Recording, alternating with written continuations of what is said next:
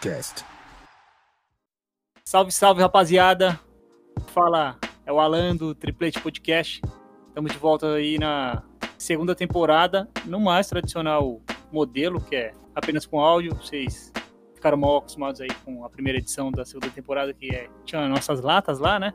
No YouTube. O ideal era que a gente gravasse esse episódio ainda no áudio, mas a gente tá numa situação meio bosta aí, uma pandemia meio zoada, então a gente preferiu seguir com esse episódio no formato tradicional. Daqui um pouco a gente volta a mostrar nossa carinha linda lá no YouTube. E, mano, tradicionalmente tô com meus brothers aqui, Nilteira. Salve rapaziada, tudo bem com vocês? É, exatamente, a gente queria estar ao vivo e a cores, porque foi muito da hora, a gente se divertiu demais, a gente teve um feedback positivaço de vocês. Mas, infelizmente, por conta de problemas sanitários, a gente tá fazendo isso com áudio, no nosso formato que nós já estamos acostumados. E, rapaziada, falar pra vocês aqui, nós gostamos muito desse bagulho, mano. Depois a gente conta, não vou ficar enrolando agora que a gente vai falar o cash. Acho que eu conto nos stories, não vou contar aqui não, mano. Mas puta que me pariu, tamo juntasso. E aí, mano, você tá bem, irmão? Pode falar. Salve, rapaziada. Tô, tô bem, tô bem. Tô... eu tava pensando aqui. É, putz, será que a gente fala que deu merda? Será que a gente não fala tal? Ah, pode falar. É, mas não vamos falar, não. Tô bem. Isso. É, não, depois a gente fala. O Newton vai contar nos stories lá. Fica vendo nossos stories. Que quando a gente lançar o episódio, o Newton dá um, dá um salve lá e conta o que aconteceu. Mas realmente, Porque a gente tá falo assim, ah, porra, mano, é, só porque eu tô falando isso, porque eu vou falar assim. É, conforme eu falei ontem no episódio, tá ligado? A galera não vai entender, mas segue o jogo, segue o jogo. Exatamente. Tô bem, tô bem. Tô aí meio tentando assimilar novamente o que, aconte- que, que tá acontecendo aí na- no auge da pandemia aqui no Brasil, né? É, tava lembrando esses dias aí que quando a gente começou o podcast, a gente fez o quê? Um episódio, dois episódios no máximo, sem pandemia. Uhum. Depois começou a pandemia em março de 2020. Hoje a gente tá em março de 2021 e estamos no ápice dela, um ano depois. Muita coisa rolou, a gente gravou muito episódio foda. é, desde então, já começamos, como o Newton e o Alan falaram, é, começamos em vídeo a segunda temporada. A gente tá, mano, curtindo demais, a gente tá animadaço. Mas, novamente, a gente recebeu um break por condições sanitárias, né? Mas n- já já estamos de volta. Já já estamos de volta. Vai dar tudo certo, a gente tá se cuidando. Espero que vocês também estejam se cuidando, todo mundo bonitinho. Boa. É, pra que a gente siga junto aí. Perguntar um bagulho pra vocês aqui antes da gente começar. Vocês assistiram o, o documentário do Pelé? Hum, Nossa, não vi. Cara. Eu tive oportunidade, né? Você fez a pergunta ontem Exatamente. e eu não vi. Não, é trabalho, né, filho? Aqui é trabalho. Pô, eu também trabalho, cara. Aqui é trabalho, né, mano? Não, eu vou de quinta pra sexta? Como assim, mano? Aqui é trampo. É, re- é, recomendo que vocês assistam, vocês vão gostar pra caralho, vão gostar muito mesmo. É Assim, é um, é um documentário bem sucinto, ele não enrola muito. Tipo, ele deve ter uma hora e vinte, tá ligado? Um documentário é um, é um tempo ok, assim, não é nem muito longo, nem muito curto. E ele é bem direto, assim, ele fala mais sobre o Pelé na sua na trajetória na seleção, né? Copas do Mundo, é o bicampeonato que ele se lesionou e tal. Mas tem uma cena que é muito foda que é quando o Pelé vai encontrar aquele time do Santos que a gente falou naquele episódio, tá ligado? Dorval, Mengalvio, Pepe, Coutinho. Eles se reúnem, tá ligado? No almoço. É muito foda, mano. É muito foda mesmo. Só fiquei um pouco triste de ver o Pelé um pouco debilitado, né? Porque a gente tá acostumado. A gente cresceu vendo o Pelé já ex-jogador, porque ninguém aqui viu o Pelé jogar, mas sempre com saúde, né? Sempre ativo e tal. E, sei lá, fiquei meio impressionado, assim, com a condição dele andando de cadeira de roda, de andador e tal. Mas acontece, né? É, jamais perderá sua majestade. É o que a gente fala, né? É, que a gente fala, não, né? Isso aí eu. Pô, pra quem acompanha meu, meu Instagram pessoal e vejo que eu, eu sou um cara amante da atividade física, né? Eu fui jogador de futebol, hoje eu treino crossfit. E teve uma época da minha vida que eu tava meio, focado no crossfit, querendo me tornar atleta, tal, tal, tal. E isso eu falo por ser jogador e agora eu não tenho mais essa pretensão. O trabalho consome muito, minha vida pessoal, enfim. Mas eu, eu queria dizer o seguinte: eu senti isso em mim a vida inteira e falo com propriedade. Esporte é saúde? Sim. Esporte em alta performance é saúde? Não. Porque a alta performance te exige você ir seu pico do seu corpo, você ir aonde não é todo mundo que vai, a minoria vai. E para você ir aonde a minoria vai, talvez você precise de alguns aditivos exteriores. Então não digo que todos, mas eu posso afirmar que uma boa parte de atletas de todos os esportes usam o tal de drogas por fora para você atingir o seu corpo na máxima performance. E isso vai um dia a vida te cobra, não as drogas em si, mas o esforço físico somado a elas, saca? É, eu acho que todo, como, todo, todo esporte, como você falou, de alto nível, de alto rendimento, você precisa ir além do que seu corpo aguenta, né, cara? Então, tipo, Exato. por isso que a gente vê tanto jogador de futebol aí com, porra, com 25, 26 anos, com o joelho todo fudido e tal, porque realmente a prática de, de futebol em alto nível não é saudável é, pro corpo em si, né? Mas já que você falou de, de doping, rapidinho, última recomendação antes da gente entrar no episódio. É, como que é o nome mesmo? É Ícaros, né, Alan? O Ícaros, documentário. É Ícaro ou Ícaros? Eu sempre confundo, cara. Ícaros. Ícaros. Sim. É, assista, assistam o Ícaros, que é um documentário sobre o escândalo. Ou, acho que é, né, nem, não vou chamar nem de escândalo, porque faz parte, fazia parte da cultura do esporte russo, né? Já tava in- institucionalizado já na- nos caras, então não vou nem falar que, putz, é um, Está. es- é um escândalo que aconteceu por 30 anos. Então não foi um escândalo, foi uma descoberta, a descoberta da cultura de doping que eles têm lá na Rússia e tal. É, e foi assim, o documentário foi super chocante, porque na época é, sabia-se que o Putin estava envolvido nisso, mas não que era tão assim diretamente envolvido, né? Enfim, os caras faziam coisa de filme mesmo, vale a pena. O documentário foi premiado aí, não sei se ganhou Oscar, mas ganhou alguns prêmios da, da indústria. Vale a pena. Puta documentário foda, Newton. Se você não assistiu, assista, você vai curtir pra caralho. Você vai ficar. Mano, é o tipo de documentário que, mano, você vai falar. Caralho, mostra os caras injetando mesmo os bagulho, tá ligado? Troca um cara de que- Ele repete, é, ele repete o ciclo do, do Armstrong, né? Que foi, acho que foi o primeiro grande atleta de alto rendimento que, que, foi, que foi pego, né? É, ele repete o ciclo do cara, tá ligado? Pra fazer uma prova de ciclismo lá. Enfim, mano, é muito foda, cara. Muito foda mesmo. Assista. É, na verdade é Ícaro, tá? Não, falta sem o S. É Ícaro. Sem o S? É aí. Claro. Boa. Boa. Tem na Um Netflix, dia- viu? Em outro cast para não enrolar mais, eu explico o porquê das drogas, é, pílulas injetáveis, qual que é a diferença. Eu- não parecer médico, nada disso, mas só uma palhinha, depois eu falo outro dia. Tá ligado? Boa. Esse é um papo legal pra gente ter depois, tá ligado? Tipo, o efeito do doping no futebol e nos esportes em geral, porque é sempre Porra, é aquela ideia, né, mano? É sempre correndo atrás do rabo ali, porque parece que não termina, tá ligado? O doping, ele, o doping, ele evolui conforme a evolução do esporte. Isso é foda. Fala. é bom. Ah, você viu? Um bom papo pra gente aqui, cara. Achei bem legal pro próximo episódio, mas. Bora falar de campeonato estadual, vai? Bora. Bora, bora, bora, bora, bora. Caralho, meu fone tava desencaixando aqui, eu achei que, que tava dando problema na internet, mas tá tudo bem, galera, tá tudo bem, tudo sob controle, alarme falso. Tudo bem, galera. Vamos aí. É o seguinte. o- a gente, por exemplo, a gente até tentou gravar esse episódio ontem. O Nito vai explicar isso pra vocês depois. Não, explica aí, vai, explica aí, senão a gente vai ficar fazendo mó suspense do caralho e aí, tipo, a galera vai falar, mano, o que será que aconteceu? Explica aí, É vai, melhor. explica aí. Porque- Mano, pra quem não sabe. Explica aí, Alan. Pode, pode explicar, pode explicar. Não, porque ontem tem muita relação com hoje, no final das contas. A gente, mano, a gente tava na pique, voltamos a gravar essa parada ontem. Quando eu falo ontem, eu me refiro a 10 de março. É, gravando durante mó cota, se umas duas horas. Puta papo legal do caralho. Muito legal, foi bem bom mesmo. E de repente, velho, a gente fez até uma livezinha lá no Instagram. De repente, mano, a gente viu que nosso, o papo que a gente tinha feito, mano, de duas horas e pouco, tinha ido pra puta que pariu, velho. Exatamente.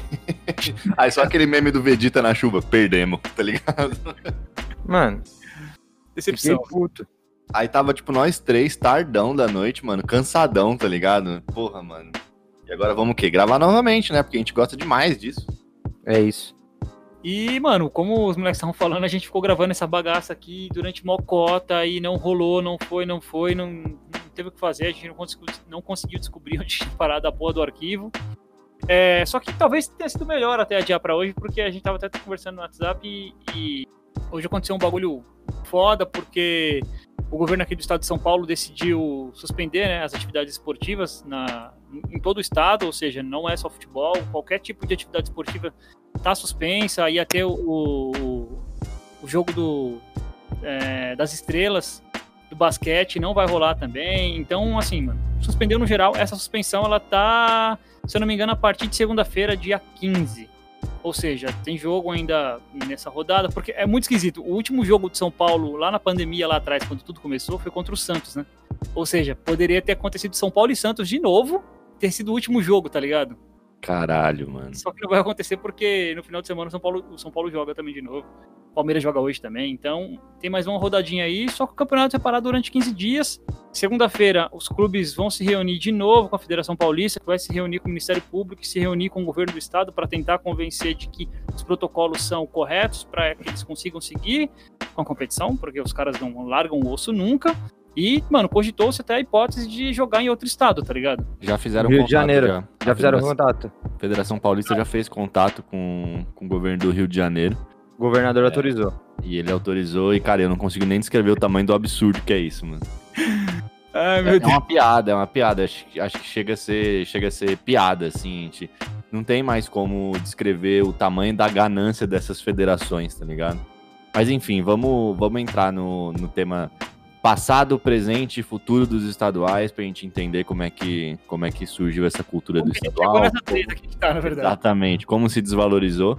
E aí depois a gente bate um papo sobre cancelar, não cancelar, mudar de estado, explodir, enfim. É, simbora. É Gente, o Campeonato Carioca tem que acabar. Acaba, Carioca. Acaba o Campeonato Carioca. Vamos jogar Rio-São Paulo. Vamos jogar Sul e, e Rio de Janeiro. Tem que acabar o Campeonato Carioca. Quando tiver assim, acaba o futebol no Rio de Janeiro. Tem que acabar o Campeonato Carioca. Acaba. Aí o desabafo do Fred. Para começar, a gente tem que falar um pouco das origens dos estaduais, né? Tipo, dar o contexto para que a gente consiga trocar uma ideia. É, eu vou repetir isso aqui de novo. O Brasil ele é um país de dimensões continentais. Continentais. É mesmo? E É verdade, mano. Fiquei É sabendo nada. que é. Fiquei sabendo que é. Disse que é Porra, bem mano. Brasil. Mas dimensões continentais, mano? Sim, mano. Continentais mesmo? Sim, quando você olha no mapa, você fala, caralho, é grande esse negócio aqui, né? Nossa, é um país só, mas tudo bem. Segue País o só. Dimensões continentais. Dimensões continentais. Cara, Continen- Se hoje a gente tem um A gente, problema. a gente tá falando isso porque todo episódio que a gente vai falar de qualquer coisa que envolva qualquer assunto, que, tipo, qualquer assunto de futebol que tem um pouco, que vai um pouquinho além do campo, né? Tipo, porra, você precisa economia, geografia, qualquer coisa e tal. A gente precisa falar, ressaltar que o Brasil é um país, é um país de dimensões continentais, né? É chato pra caralho, porque a gente ouve isso em todo lugar, em, em todo. em- Qualquer análise. Em qualquer análise, mas a gente precisa falar, porque é um contexto super importante, tá ligado? Pra algumas coisas, porque tem pra outras também que todo mundo fala, ah, mas pô, o Brasil é um país enorme, mas caralho, descobriram ontem que o Brasil é enorme, caralho? Porra, há 10 anos o Brasil era pequeno. Ah, vai tomar. Brincadeira, tô brincando. Mas pessoa- as pessoas usam bastante isso pra justificar várias merdas, né? Enfim, mas é importante, o contexto é importante. E, e, assim, pensando nessa parada logística, né? Se hoje já é bem complicado você dar um rolê pelo Brasilzão, imagina esse bagulho no começo do século XX, quando o futebol tinha acabado de chegar por aqui. É, porque, assim, o, o futebol ele começa a se popularizar por aqui, dentro das elites ali que acabavam jogando futebol, porque era um futebol, de- era, um, era um- esporte de elite. Elas come, é, essas elites começavam a se organizar em pequenos clubes, esses clubes se organizavam em pequenos torneios, e os torneios ficavam com características estaduais, e assim, cara, tudo isso antes da profissionalização do futebol, até mesmo no continente, né, que é, aconteceu lá para a década de 30, na Argentina, no Uruguai, no Brasil. E assim, cada estado tem a sua característica específica. Ou seja, os campeonatos de São Paulo, eles eram diferentes do, do Rio Grande do Sul, que eram diferentes da Bahia, cada um com, sua- com a sua característica, assim como são hoje também, isso continua. É, mas é a grande... coisa que nunca foi. Desculpa, Alan, é, Não, sem querer interromper o raciocínio. Acho Segue. que nunca, nunca foi. Nunca existiu-se uma época em que todos os estaduais eram iguais, assim, tipo, pô, todos têm a mesma forma. tudo. Essa padronização que a gente vê hoje descaradamente não existiu, porque realmente cada estadual é de uma forma diferente, tem uma forma, uma fórmula diferente de disputa. É, isso também nunca existiu. Nunca existiu essa padronização, tá ligado? Sim, sim. E, mano, e uma coisa que é muito característica e é igual para todos os estados é que o futebol ele acontecia sempre nas capitais, porque é onde havia circulação de dinheiro, tá ligado? E isso se enraizou e a gente tem isso até hoje, no final das contas. Pouquíssimos clubes que são de relevância, que são de fora de suas capitais, tá ligado? No Brasil e até mesmo no mundo, assim, talvez, sei lá. É, E, e o que, que que isso traz, cara? O que, que o início da- das competições estaduais traz pra gente? ela traz a rivalidade, né, mano? O, o- a origem das rivalidades, elas nascem nos estaduais. Porque você não tinha como competir com time de outros estados. Você acaba se fechando apenas com times do seu, da sua cidade, da, da sua localidade ali. E isso cria uma rivalidade grande entre os times que disputavam. Você não tinha uma- um intercâmbio cultural, você não tinha um intercâmbio financeiro tão grande assim. o seu cara... adversário era o seu vizinho, né, cara? Você não. Você só, só competia com quem tava ao seu lado. E é, acho que muito daí vem a justificativa da, da expressão clássico, né? Chama de clássico. Acho que o clássico é no sentido não só de, é, de um jogo importante, de um jogo, mas também um jogo que sempre aconteceu, né? Clássico é um jogo que sempre aconteceu. Como o Alan disse, os estaduais eles começaram, é, eles são o alicerce do futebol brasileiro desde o começo, uhum. até antes da profissionalização. Então, esses jogos, como os campeonatos estaduais aconteciam só com, obviamente, com times do mesmo estado, esses jogos que hoje a gente conhece como clássicos, Corinthians, Palmeiras, Fla-Flu, uhum. Atlético e, e Cruzeiro, tal, eles são jogos que acontecem muito antes de qualquer embate nacional, tá ligado? Por isso que a palavra clássico nesse, o adjetivo clássico nesse, para essas situações, ele também é, a gente faz alusão a algo antigo, algo que acontece faz tempo, sabe? Sim, e mano, e assim, o que, que vem junto com isso? vem junto aquela ideia de pertencimento, né? A sensação de identidade com alguma coisa. Porque no começo, tudo, cara, era muito de com o que, que você se identificava. Hoje em dia, você, isso é muito mais disperso. Você não tem mais essa, essa questão tão, assim, enraizada. Por exemplo, no começo a gente tinha o quê? Porra, tinha um time fundado por imigrantes, ou seja, os imigrantes se identificavam com aquilo. Tinha alguns times que aceitavam negros, o Vasco, por exemplo, ou seja, as pessoas se identificavam com isso. Tinha um time da elite, que era um pouco mais específico, outras pessoas não se identificavam tanto e você ia criando rivalidades através disso também, entendeu? Essas questões culturais e políticas também foram responsáveis por essa é, por essa geração de rivalidade. Os times representavam é, comunidades dentro da comunidade, né? Comunidade, né? É, eles, eles, eram as bandeiras das comunidades, no final das Exato. contas. Exato. Mano, e o pontapé inicial de tudo isso é, surge com o Campeonato Paulista de 1902. Ele é um campeonato ali muito específico, muito pequenininho. O grande destaque do campeonato é o Charles Miller, que muitos dizem que é a história oficial, de que ele é o pai fundador do futebol brasileiro. Só que a gente, como já trocou É mentira, é mentira. A Liga Paulista, ela foi formada por cinco equipes só, né? O São Paulo Atlético, é... Hum, caralho, gastou inglês agora, hein? Gastou inglês. Sabe por, quê? Sabe por que ele falou assim, São Paulo Atlético? Porque o Atlético é com TH, né, man? Não é? É, Atlético. Isso. É... Acertou. Germânia e o Paulistano, todas é, equipes da capital paulista. E, mano, com isso, os campeonatos foram rapidamente se espalhando por todo o país, né? Ele chega depois na Bahia em 1905, no Rio de Janeiro em 1906, na Paraíba, que é um outro estado lá do Nordeste, em 1908, e chega em Roraima, o último estado a, a ter um campeonato estadual, só em 1945. Hoje, todos os, os 26 estados, mais o Distrito Federal, têm o seu campeonato estadual, sendo que desses 27 estaduais, 24 deles contam com duas divisões, oito possuem três divisões e apenas dois contam com quatro, que é o caso do Campeonato Paulista e do Carioca. Ou seja, a gente tem um, Hoje é bem difundido essa parada do campeonato estadual, tá ligado? E a gente, e a gente sabe que são torneios que tiveram relevância durante muito, muito tempo na nossa história, no, no nosso contexto de, de, futebol por terras brasileiras. Ele foi muito importante durante muito tempo. É, o estadual proporcionou o surgimento de competições é, entre estados, tá ligado? Porque, porra, a gente cansou de lutar com os carinhas aqui do lado de casa. Vamos tretar com os malucos lá do outro lado. Aí, porra, com a rua de cima, Paulo... né? É, os caras da rua de cima, exato. O Rio São Paulo durou bastante tempo. A gente teve campeonatos, a Taça dos Campeões, que era disputado entre os, o campeão de São Paulo e do Rio de Janeiro. Ou seja, isso foi bastante difundido e bastante. É, e, e, teve bastante é, importância para a história do futebol brasileiro. É, eu acho que esse, esse processo de nacionalização do futebol ele acompanha também é, o processo de expansão do futebol, tipo, entre continentes, né? Porque, Sim. pô, acho que todo campeonato que ele é feito em dentro de divisas menores, como um estado, por exemplo, ele acaba sendo um laboratório e, e é, um, como posso dizer, um teste mesmo para próximo pro próximo passo, tá ligado? Que nesse caso, depois dos estaduais, foi os campeonatos inter, foram os campeonatos interestaduais, que na época ele parecia ser até nacional, né? Você vai uhum. chegar lá ainda.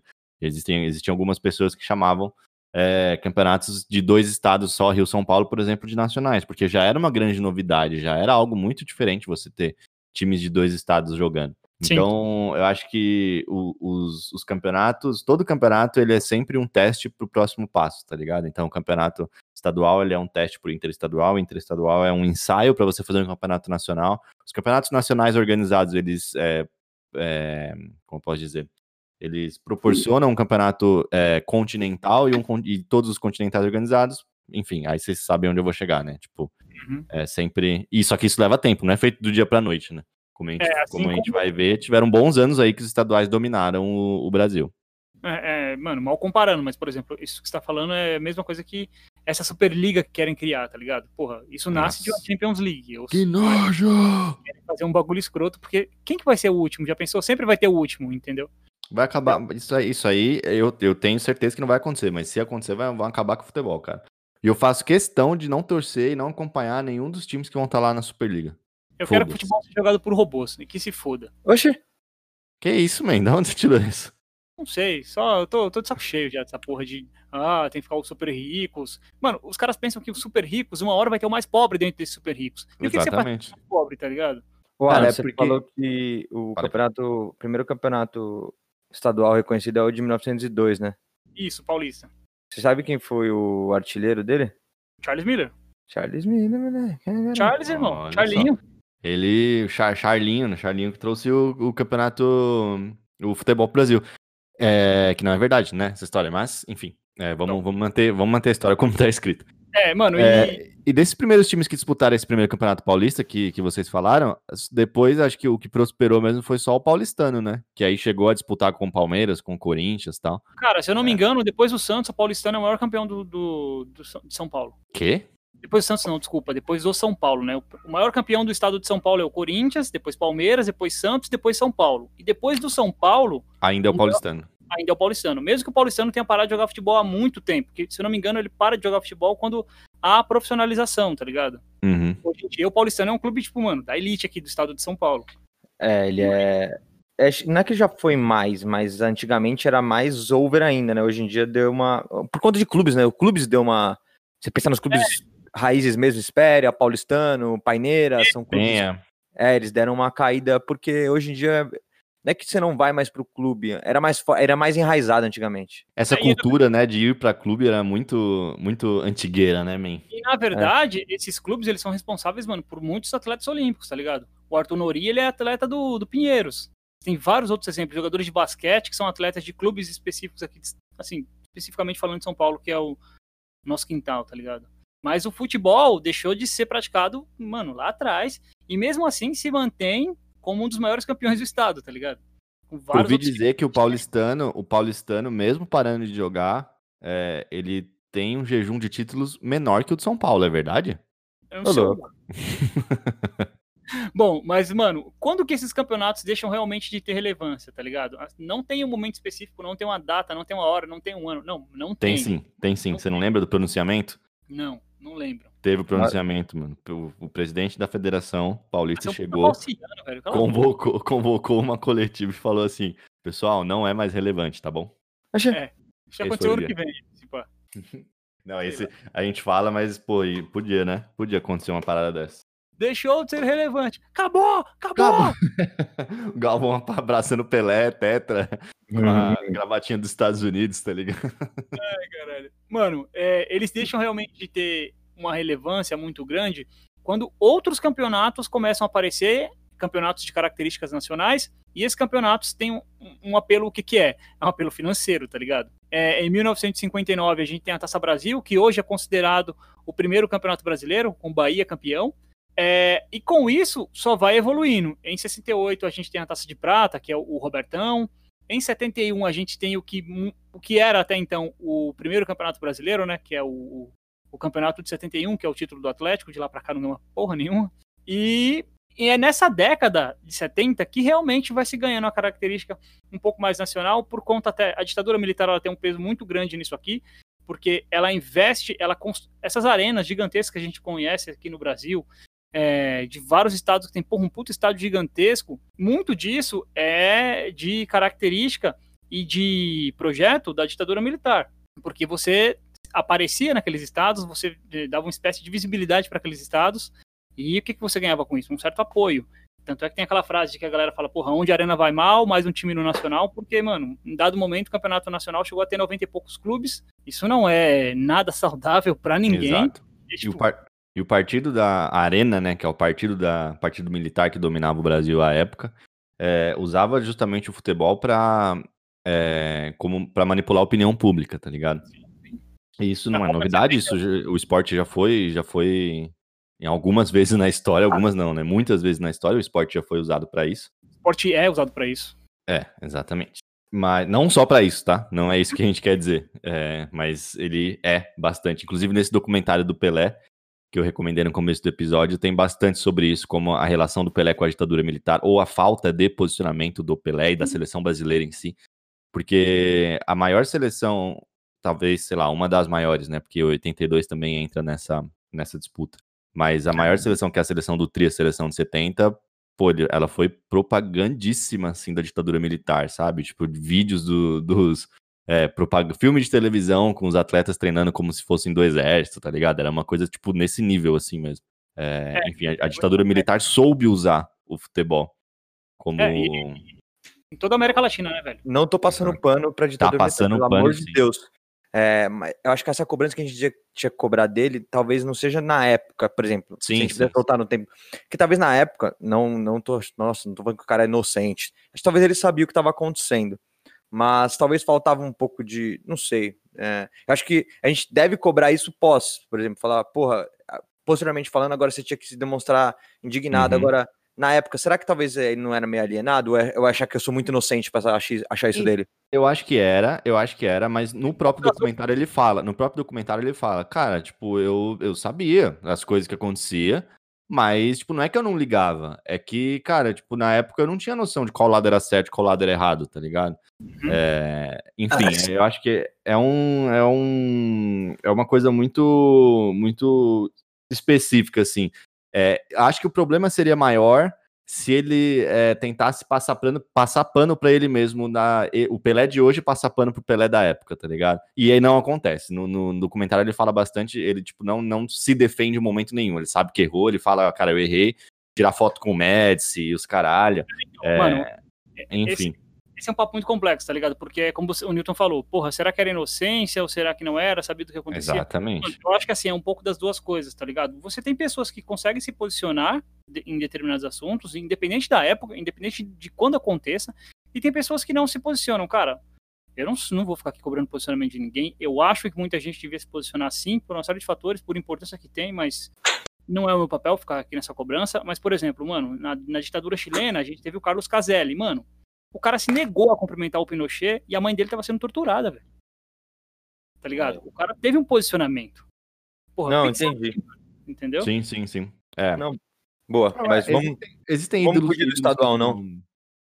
É, existem ídolos que são políticos e, e ídolos que não são políticos, né? Quer saber Sim. um pouco mais? Democracia Corintiana, episódio número. Exato. Aí eu não vou saber. Ah, esqueci. Olha, eu esqueci o número do episódio, cara. Isso é raro. Primeira hein? vez, hein, Brasil? Primeira vez, hein? Eu acho que é o número 16 ou 18, mas tudo bem, segue o baile. Se não for, escuta os dois. É. É 17, se pá. E, mano, e assim, no meio disso, disso tudo que a gente tá falando, dessa revolução, dessa da revolução caralho, dessa da ditadura, dessa é, convulsão que existia até social, o que que tinha também no meio disso tudo? Mano, tinha uma evolução de estrutura econômica, transporte, de comunicação, é, a gente tem que lembrar que a rádio ela tem um papel muito importante na, na, na difusão do esporte em todo o território nacional. Se a gente tem hoje uma, uma torcida muito grande do Flamengo no norte, no nordeste, tem, tem muito a ver também com essa, não só por isso, mas tem muito a ver também com essa difusão das rádios, o crescimento da mídia no país, que acabou levando os, os esportes para além das suas fronteiras estaduais, né? Você acaba, você acaba espalhando isso por, por todo o Brasil, você traz aquele movimento de unificação, tá ligado? E os clubes que têm a maior massa, eles se aproveitam disso em dado momento, porque eles têm a sua estrutura societária, e o que ajudava a eles a, a ter um crescimento muito grande. Porra, até a década, até o começo da década de 90, o Corinthians não tinha um campeonato nacional, tá ligado? Só que já Exatamente. era muito grande no seu estado, tá ligado? E já Não, tinha é- de, de brasileiro também.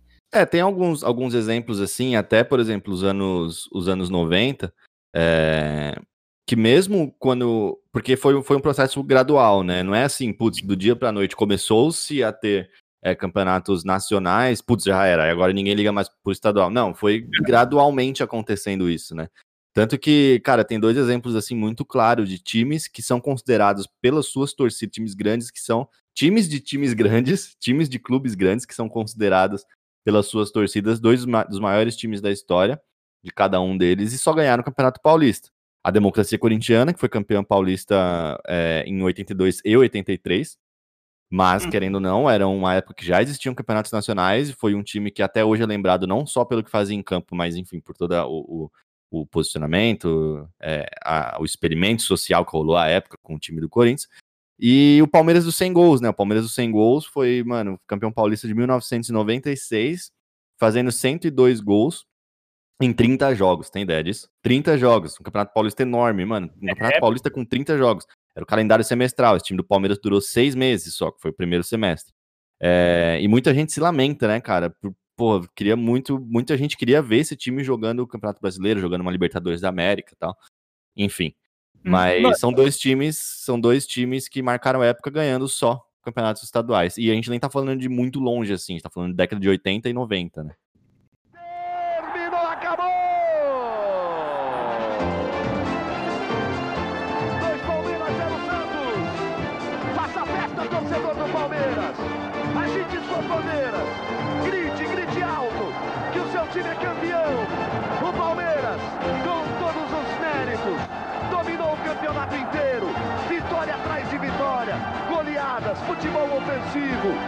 Palmeiras deu um show, um espetáculo no futebol paulista em 96.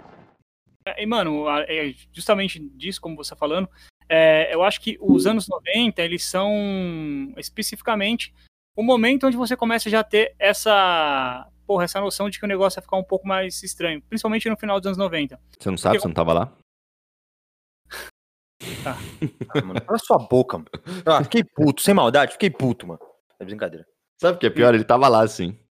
Não, talvez. Hitler não foi filho da puta, né? Eu não tava lá, Lucas. Mas beleza, segue o jogo. que isso, man. Oh. É.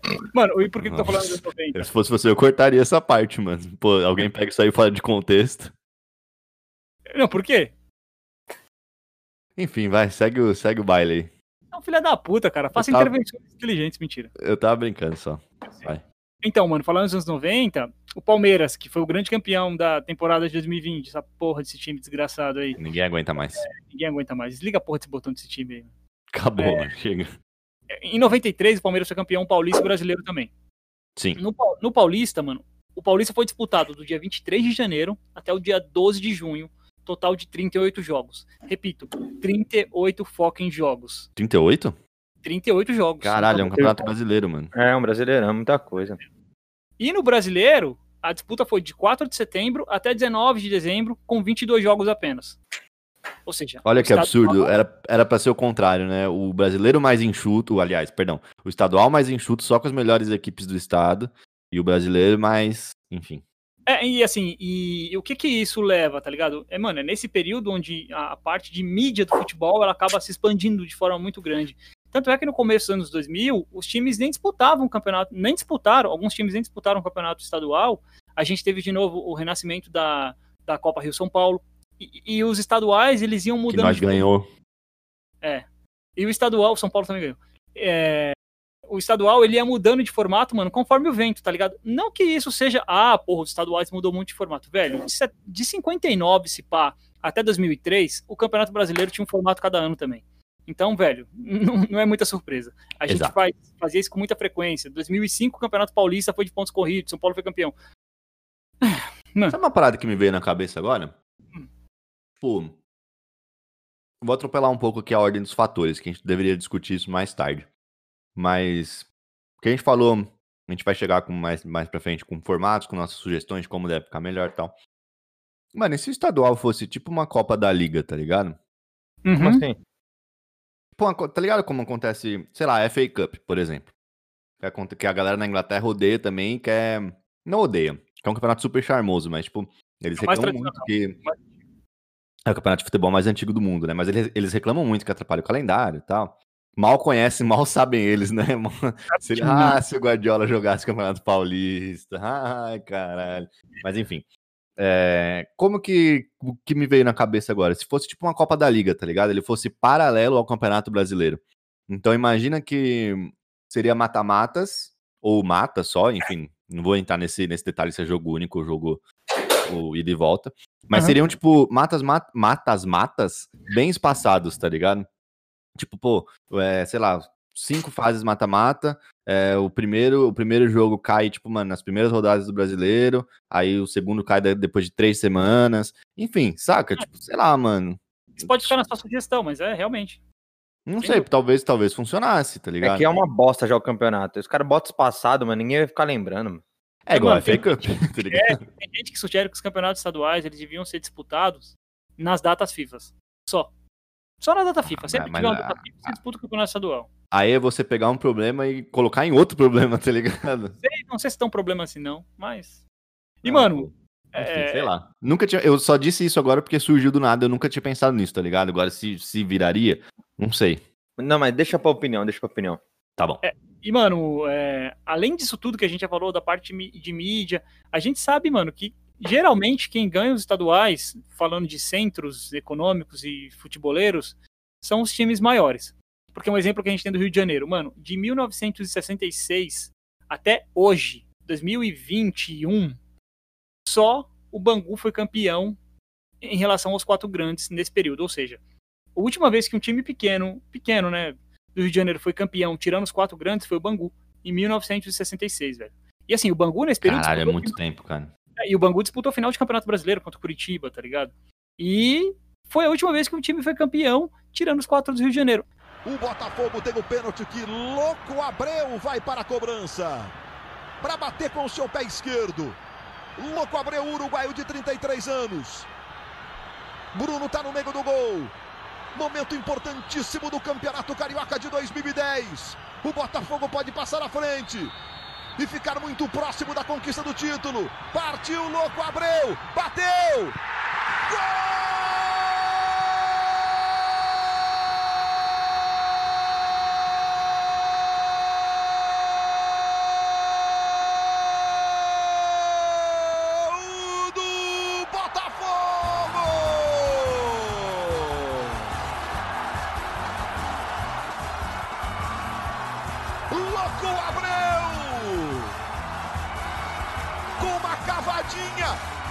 tirar o fôlego do Brasil inteiro! A bola toca no travessão! E vai de mansinho tocar a rede rubro-negra! Aqui São Paulo, velho, tirando o início do campeonato, onde é, nem os clubes mais tradicionais de hoje existiam, é, é muito comum também que isso aconteça, tá ligado? É, tá ligado? E, e poucas vezes que times do interior foram campeões pau- paulistas. É, a gente tem lá no final da década de 80, começo dos anos 90, a Inter de Limeira, o Bragantino. Bragantino, 92, né, eu acho. O Ituano. Eu lembro que o Bragantino disputou a final do Campeonato Bra- Brasileiro com São Paulo, se eu não me engano foi em 92 também.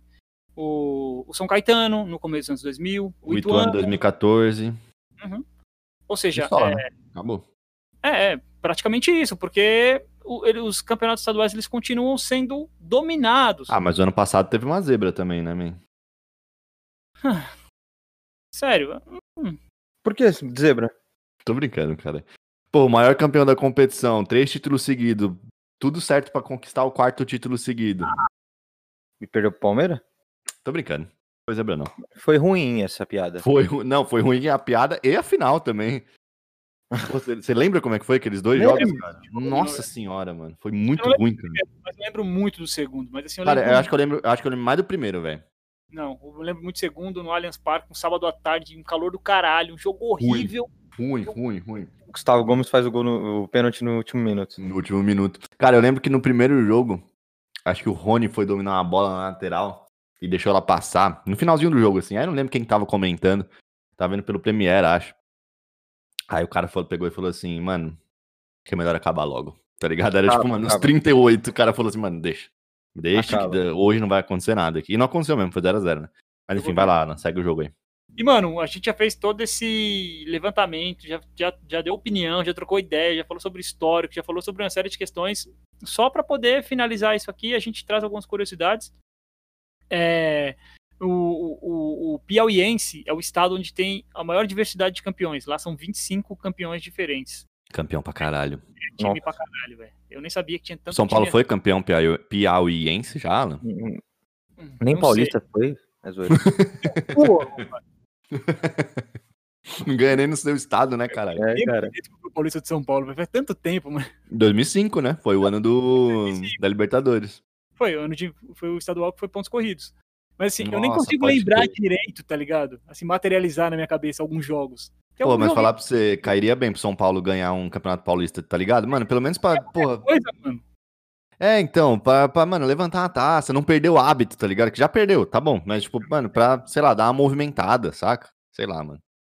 Seria muito bom. Seria muito bom. Seria, eu não tô zoando, mano, tô falando, tô falando real, assim, tipo, pô. É, oportunidade teve aqui nos últimos dois anos. Chegou na final contra o Corinthians, perdeu também no finalzinho do jogo, ia pros pênaltis, mas. Aquele golaço do Wagner Love.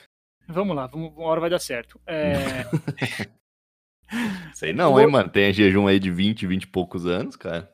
é, então, mas esses não são em outras épocas, né? O futebol de hoje não aceita mais esse tipo de coisa, mano. Não, Só não aceita não.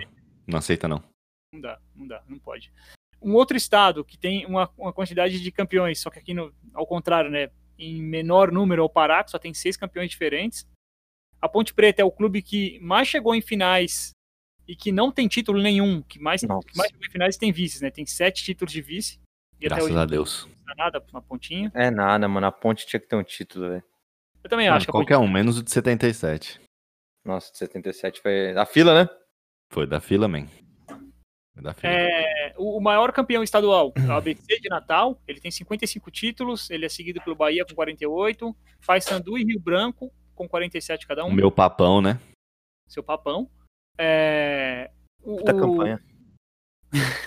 Não, tô zoando. O Ceará fez uma campanha boa no, no brasileiro.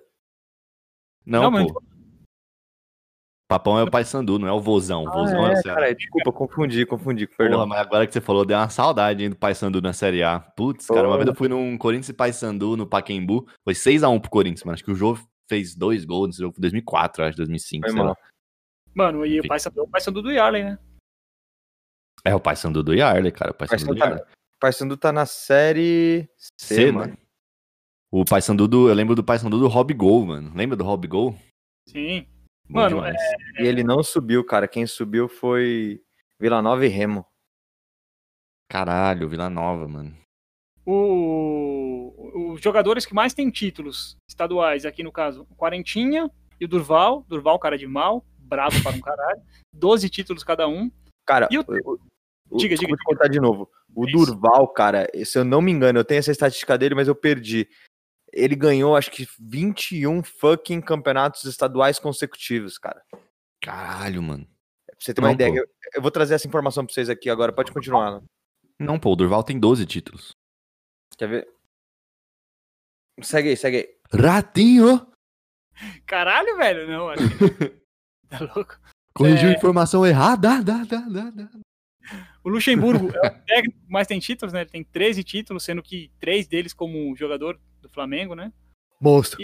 E, mas eu, Caralho. eu não botei a data específica aqui, mas eu sei que o América de Minas, ele é deca campeão, tá ligado? É o primeiro deca campeão. Entre os anos 20 e os anos 30, se eu não me engano, e ganhou 10 títulos consecutivos. É, tá escrito, tem um letreiro no, no Independência, né? Deca campeão mineiro. Ah, tem? Uhum.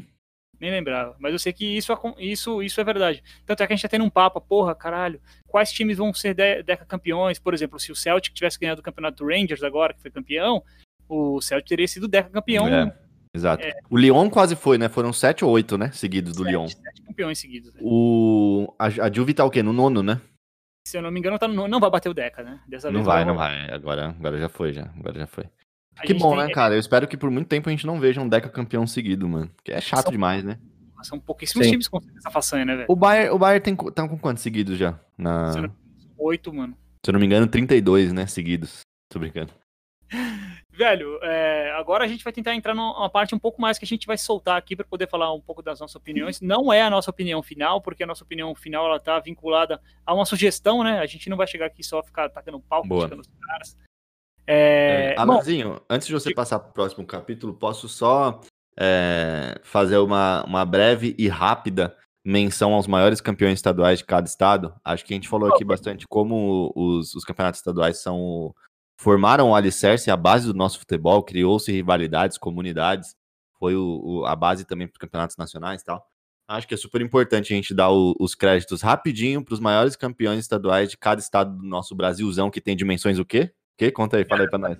Continentais. Continentais. Continentais, exatamente. Então vamos lá, hein? Rapidinho, sem deixar Ah, é. o ritmo cair. Ô, antes de Fala você aí. falar, eu vou falar curiosidade. Eu confundi, acho que é um técnico, que eu esqueci o nome dele. O que tá- ele já foi várias vezes, já dirigiu o América Mineiro várias vezes. É Gilson, acho, alguma coisa assim. Givanildo. Givanildo. Eu, eu acho que ele que tem os títulos estaduais. Mas o Durval, ele, perdão, ele tem 12 títulos estaduais. Sendo que Givanildo. 10 foram consecutivos. Deixa eu ver Mesmo aqui. assim, é um puta número. Caralho. Tá, tá é o Givanildo, ele é o treinador brasileiro com mais títulos estaduais no século XXI. É, Não. ele é, é sinistro o número dele também. Nove. Ele ganhou muito Nove pelo Náutico, enfim. Givanildo é claro. Saudades. Saudades de Givanildo. Cruz. Vamos lá. Maiores, maiores campeões estaduais de cada estado. No Acre é o Rio Branco, com 47 títulos. Em Alagoas é o CSA, com 39 títulos. No Amapá é o Macapá, com 17 títulos. No Amazonas é o Nacional, com 43. No Bahia é o Bahia, com 49. No Ceará é o Ceará, o Vozão, com 45. No Distrito Federal é o Gama, com 13 títulos. Espírito Santo é o Rio Branco, do Espírito Santo, com 37 títulos. Goiás é o Goiás, com 28. Maranhão é o Sampaio Correia, com 33 títulos. No Mato Grosso é o Misto, misto com, porque é com X, 24 títulos. Mato Grosso do Sul é o Operário, com 11 títulos. Minas Gerais é o Atlético Mineiro, Galão da Massa, com 44 títulos. Pará é o Paysandu, meu papão, é, com 47 títulos. Na Paraíba é o Botafogo da Paraíba, com 30 títulos. No Paraná é o Coritiba, 38 títulos. Pernambuco é o Sport, com 42 títulos. Piauí é o River, do Gajardo, com Borré e tudo. 31 títulos, mentira, é o River do Piauí mesmo. Rio de Janeiro é o Flamengo, com 36 títulos. Rio Grande do Norte é o ABC, com 55 títulos, que é o maior campeão estadual do Brasil. Rio Grande do Sul é o Internacional, com 45 títulos. Rondônia, considerando Nossa. só. Fala. 45, mano. 45 Inter, velho. 45 títulos. Rondônia, considerando só a, o- a parte profissional do campeonato de Rondônia, é o Ji-Paraná, com 9 títulos. Roraima é o Baré, com 27 títu- títulos. Santa Catarina, Figueirense, com 18. Em São Paulo é o Corinthians, com 30. Sergipe é o Sergipe, com 35. Tocantins é o Palmas, com 7 títulos. Palmas, esse, aquele mesmo Palmas do acidente aéreo do final do ano passado. É isso. E- Os maiores campeões estão aí. Esse é o Olimpo dos estaduais. Você trazendo essa parada dos números, né, de campeões, é uma parada muito louca, porque assim, no Brasil a gente não tem tanto isso, né? Por exemplo, isso acontece muito na Argentina. Lá, eles são muito chatos e muito. e se pabulam demais de falar, ah, porra, meu time é campeão 70 vezes, tá ligado? E Uhum. juntando todos os títulos. A gente não faz isso muito por aqui. É, a gente não tem Não, esse costume mesmo. É não. mais campeonatos isolados, né? Isso, É. isso. A gente compara mais, mais campeonatos isolados. Mas agora, sei lá, eu passando essa lista aqui, eu quero fazer uma perguntinha pra vocês. É, Pô, é legal, tá ligado? Você fala assim, cara, o meu time é o maior campeão do estado. Tipo, é legal. É porque a gente já é. Nós três aqui já somos de uma época que o, o estadual, enfim, ele foi só se deteriorando, né, com o tempo. É. Mas vocês acham que é possível em algum momento do futebol brasileiro, seja daqui 10, 15, 20 anos ou agora, é, o, o orgulho do, do estadual, o orgulho de ser campeão estadual, disputar um estadual e ganhar do seu rival sem ter menosprezo pelo campeonato, é possível que isso seja resgatado? Vocês acham? Nem fudendo. Muito difícil, velho. Muito Tá difícil, e eu vou te falar o porquê, na minha opinião. Uhum. Pode falar. Não, mas vamos fazer a chamada, né? Tem todo um preparo, né? Pô, Ah, não, não, é só esse. Não, é só. Isso aqui é só um, é só um petisquinho, cara. É só um, um, um é salaminho.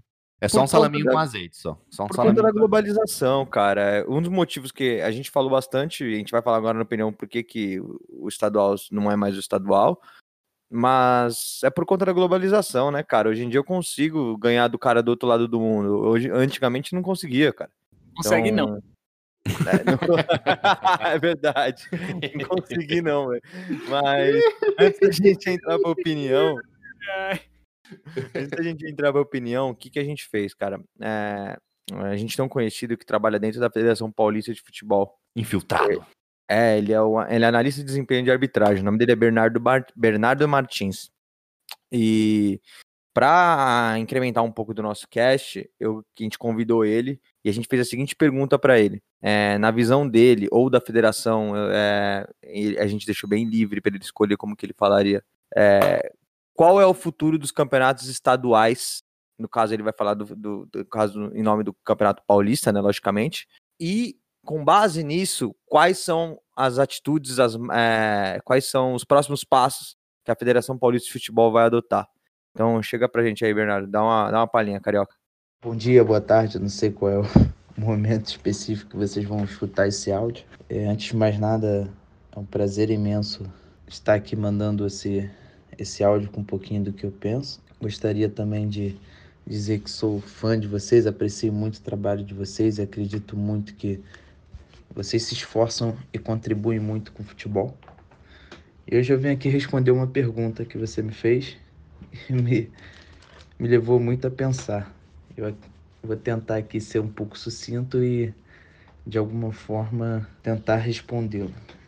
Para quem organiza futebol, pra, tanto para a federação quanto para a CBF, isso é uma preocupação muito forte. Então, qual é o futuro do futebol, é, dos, dos futebol, do futebol estadual, principalmente, né? Ao meu ver, é entender esse cenário e tentar de alguma forma produzir para que esse público seja atingido, ou seja, a gente produzir de acordo com o consumidor. Então, o futebol cada vez mais, por questões de entretenimento, para ser consumido, que é o nosso objetivo fim, precisa de desse desenvolvimento, dessa preocupação. Então, o futebol hoje por si só não, não se vende, tanto quanto vendia antigamente, né? Por conta de várias questões. Então, o que eu acho do futuro do, do futebol, principalmente do estadual, é que, primeiro, a gente tem que se mexer quanto a isso. Então, estou sendo repetitivo, mas é para mim é o principal, é, a principal questão. A questão do calendário, que é uma questão muito complexa, muito pesada. Nós somos um país continental, né? Então, como promover o futebol nesse contexto? Então, nós podemos nos alimentar de outras fontes. Tem os Estados Unidos com o tipo de organização que eles usam no futebol americano, até no basquete mesmo. Nós temos ao mesmo tempo o exemplo de calendários do calendário europeu, mas eu acredito que nós precisamos urgentemente pensar no nosso. Então, é pegar essas, essas referências, até pra, porque essas referências são muito válidas, a gente não precisa sofrer para construir alguma coisa. A gente pode pegar coisas que já estão em vigor e adaptá-las ao nosso contexto, a pensar sobre isso fazer um calendário mais enxuto, estaduais assim mais assertivos, de acordo com que a gente consiga conciliar com o calendário do futebol nacional, porque o futebol nacional, pensando agora como federação, é, ele não atende todos os clubes, eles não atendem todas as federações assim de uma forma igualitária, né? Nós somos aqui da do Sudeste, do Sul, então nós temos essa, essa visão um pouco distorcida, porque nós acreditamos que o brasileiro contempla todo todo o nosso calendário, já seria suficiente, mas pelo contrário, nós temos que pensar no Brasil como um país continental. Então, quando a gente fala disso, a gente está pensando das federações do Nordeste, federações do Norte, do Centro-Oeste, que não tem tanta representatividade os seus clubes, digamos assim, em comparação ao pessoal do Sudeste e do Sul, não tem tanta representatividade dos clubes nos campeonatos brasileiros das principais séries, né? Série A1, Série A2. Então, eu estou tentando falar aqui, não é que não tenham clubes, mas estou falando da questão da representatividade. Como fazer com que esses clubes se mantenham é, ativos durante o ano, como fazer com que esses clubes tenham notoriedade, como fazer com que esses clubes também tenham oportunidade de, de desenvolver projetos que façam com que eles cheguem é nas principais competições brasileiras, né? E o estadual tem muito esse papel. E eu acredito que seja uma parceria e cada federação precisa pensar sobre todos esses assuntos que eu falei anteriormente. É, mano, é bom, né, quando a gente troca ideia com. Quando a gente recebe um, um argumento da, da galera de dentro. Quem só critica, critica, critica, mas é bom ver o outro lado da moeda, né, pra gente tomar nossas decisões. Valeu, Carioca. Carioca, Valeu, o mano. mano, é, o mano é do Rio, cara. Boa, Valeu, tá lá. Acho que deu pra perceber pelo sotaque, né? É, valeu, valeu, mano. Valeu, valeu demais. Mano, e antes da gente entrar nas nossas opiniões é, especificamente, né, do que a gente acha que tem que mudar, do que, que não tem que mudar, de como tem que fazer, de como tem que fazer, tem uma discussão aqui que é um pouco relevante pra gente, é de alguns pontos espe- específicos, tá ligado? É, começando por um deles aqui. O, o- qual que é o papel da federação, das federações, na verdade, né, no, no- na disputa dos campeonatos estaduais? Porque a Ganhar gente dinheiro. total. Se a gente for parar pra pensar, é- ela tem duas, duas funções específicas, né? Que é ganhar dinheiro e eleger presidente da CBF. É isso. Ponto. Acabou. Nada a ver com o jogo. Porque assim, mano, Uhum. desculpa aí, galera, falar, mas, porra, os caras, é montam, verdade. os caras montam apenas calendário, carimbam quem pode jogar e quem não pode jogar, é tipo um cartório gigantesco que ganha dinheiro para o caralho, tem mais poder de voto na hora de eleição de presidente de- da, da Confederação Nacional de Futebol do que Os próprios clubes. né? Então, a gente consegue ver da onde surgem algumas coisinhas e por que algumas coisinhas ainda permanecem, tá ligado? Então, acho que tem uma, um, um efeito dominó aí que é legal a gente explicar, porque ele, ele, é, ele é óbvio, mas ele não é tão, tão bem explicado assim na mídia aberta, tá ligado? O que acontece? É, como o Alan disse, as federações, elas são os votos de maior peso para eleger presidentes e diretores e afins. Na, não, acho que só presidente, né, Alan? É, só presidente. Presidente da CBF, tá ligado? Ou seja, quando as federações têm esse poder de voto, obviamente já começam a acontecer o quê? Trocas de favores, biriri, biriri, biriri. Uhum. Por seu lado, a, a federação quer o quê? Enriquecer, quer ganhar o seu dinheiro, quer gerar lucro, eu não sei por quê, porque ela é uma federação, tá ligado? É, não deveria ser para isso, mas enfim, e se fosse para gerar lucro, esse lucro teria que ser convertido pro, pro jogo do Estado, pro futebol do Estado, mas a gente Ah, é uma empresa, né, mano? Eu acho que. Sei não, se é ser- simplesmente só se pagar. Acho que alguém tem que ter lucro, sim.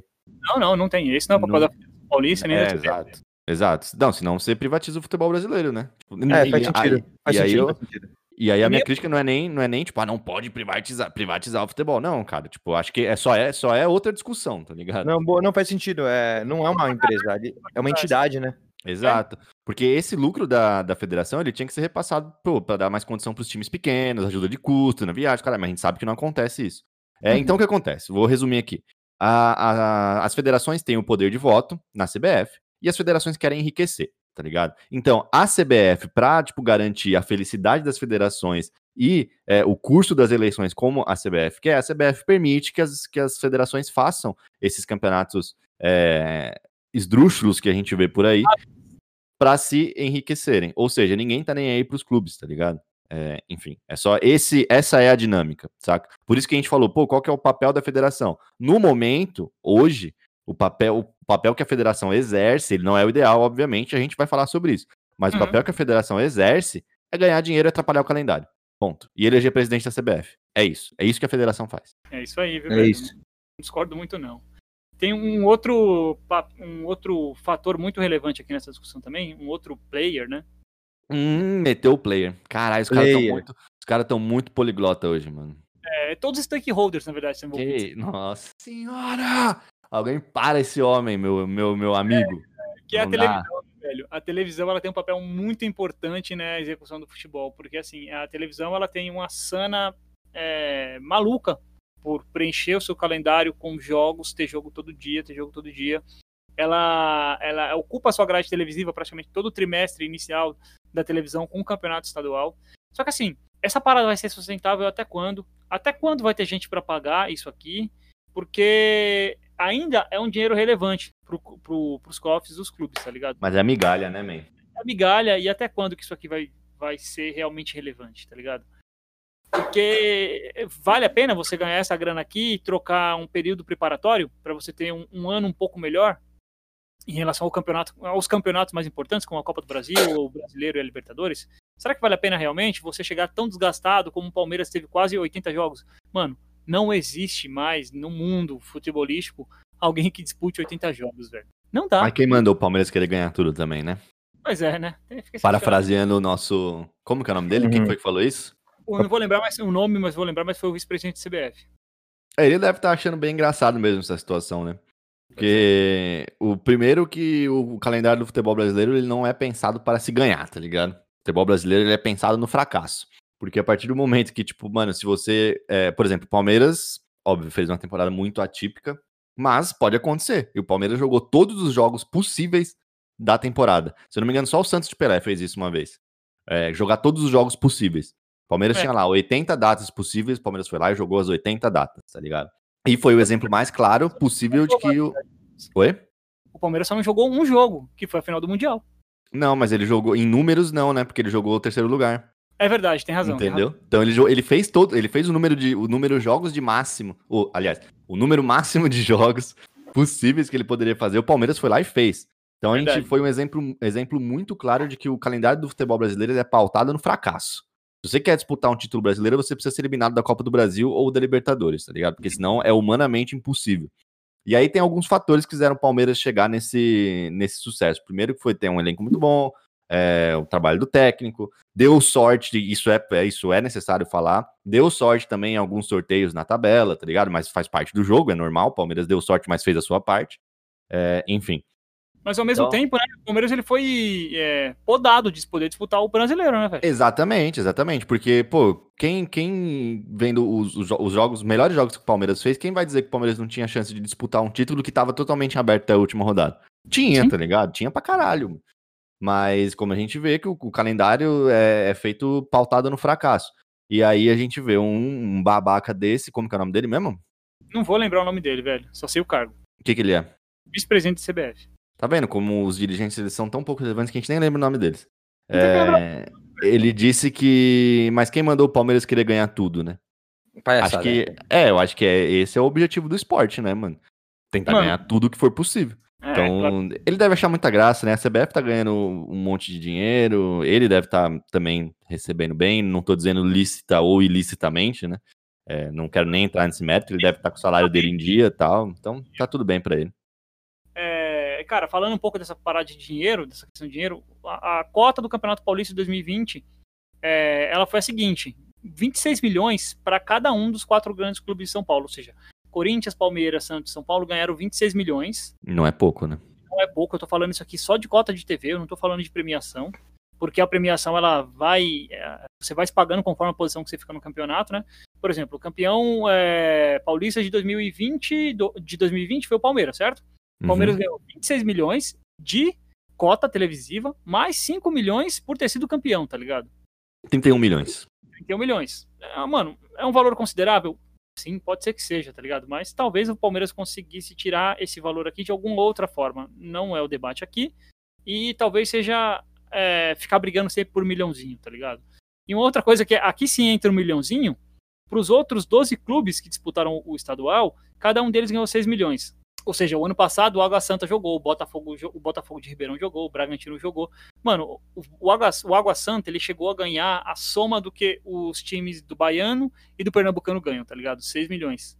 Ou seja, se o estadual ele é precário por aqui, que não é tão verdade, já que o futebol paulista ainda tem relevância nesse sentido de ser o estadual que mais paga, imagina os estaduais de outros, de, é. de outros lugares, entendeu? E não tem É. nenhuma federação passando fome, não, né?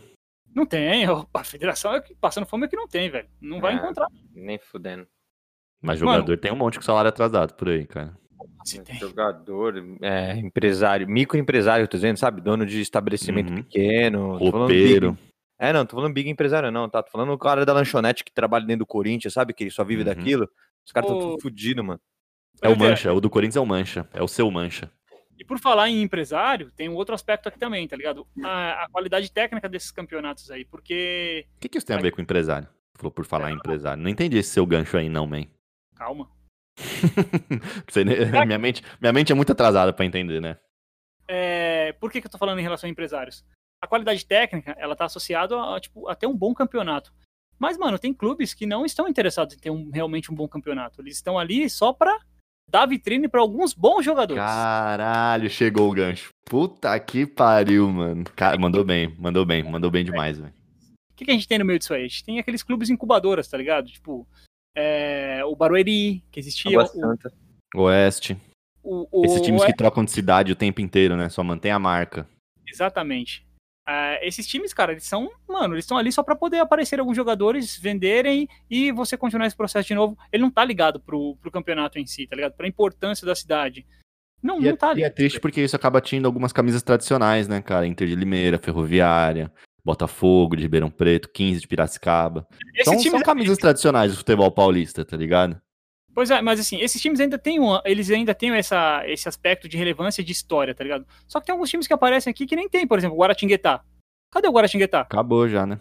Não tem mais. E era um time especificamente de empresário. O, o, o Flamengo de Osasco, Barueri. o Barueri. Que fim Então, levou o Barueri? O que, que virou o Barueri? Barueri jogou a Série A, né, mano? Jogou, mas é que a prefeitura parou de investir, né, mano? O Barueri só foi o que foi porque o prefeito tava botando a grana. Boa, Nilteira. Esse é um outro ponto também. A gente Gancho, tem, gancho, gancho, gancho, gancho. Os caras estão afiados demais hoje. é, a gente tem também times que são, mano, pequeno, é, pequenos passinhos ali, cabildos de, de prefeitos, de grupinhos políticos que dão uma relevância pro time da cidade naquele momento, mas só pra se fazer de alguma forma de benefício próprio, tá ligado? Os caras não estão pensando no time em si ou na qualidade do futebol. Estão pensando só em tirar em cima disso aí. Ou seja, essa é uma parada que o estadual também permite muito que aconteça, entendeu? Mano, E- falou de Barueri agora. Antes eu falei, eu, eu quis cortar você porque você ia falar. E última coisa. Mano, lembra do Val Baiano, velho? Atacante do Barueri? Lembro, lembro. Você lembra do Fernandinho? O Fernandinho veio do Barueri, não veio? O Fernandinho Veio. foi, foi de São. Paulo. Ele mesmo, ele mesmo, cara de jacaré. São Paulo, Grêmio. Mano, eu lembro O do Val. Baiano. O Val Baiano foi pro Flamengo depois, não foi? Acho que foi. Mano, eu acho que o jogo de estreia do Fernandinho foi cinco. O Fernandinho meteu cinco gols pelo São Paulo. Quatro gols, eu acho. Caralho. Foi, Foi quatro jogo- gols. No mesmo dia que teve Corinthians e, Corinthians e Santos, se eu não me engano. E o. Falei, falei. Não, não, era isso aí.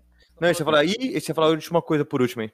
Se É, eu não mano, me engano, falando em Barueri, só lembrando aqui boas histórias, o Ralph veio do Barueri, se eu não Ralph. me engano. O Ralf foi. Ralf Ralph certeza. veio do Barueri. Veio. Mano, e falando dessa questão de, de times que vêm com pouco compromisso para disputar o campeonato, isso dá também a disparidade entre os times grandes e os times pequenos, né? Porque além de toda a questão econômica, tem essa questão também da pouca, da pouca importância que se dá para isso aqui, mano. Você não tá pensando muito em disputar, com fazer um projeto legal pro próximo ano. Não, mano. Você tá pensando nesse ano especificamente, vender a maior quantidade de jogadores que você puder vender para poder encher o seu bolso. Aí sim a gente tem alguém que lucra. E é isso aí, mano. Toca o jogo que a vida vai seguir da mesma forma ano que vem. A gente vai continuar ganhando dinheiro da televisão e vai continuar ganhando dinheiro vendendo jogador. Joga e joga. Joga Aí. e joga. E, mano, pra fechar, o Mas que deu é o... certo em alguns, em alguns momentos, deu certo, né? Porque algumas contratações de times menores de, que, destacaram em, que se destacaram em estaduais deu, deu certo pros grandes, né, cara? Deram certo pro, Sim, sim, mano. Assim, grandes. isso vai acontecer. O grande ele vai ser beneficiado. A questão é qual que é realmente a relevância desse clube que tá fazendo só esse trampolim pro estadual, entendeu? Não tem relevância Nenhuma, nenhuma. nenhuma.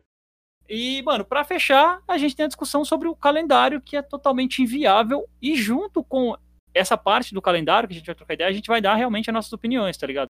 Mano, pra gente poder dar a nossa opinião, falar realmente o que, que a gente acha, o que, que tem que mudar, vamos dar uma desopilada um pouquinho, só pra dar aquela swingada.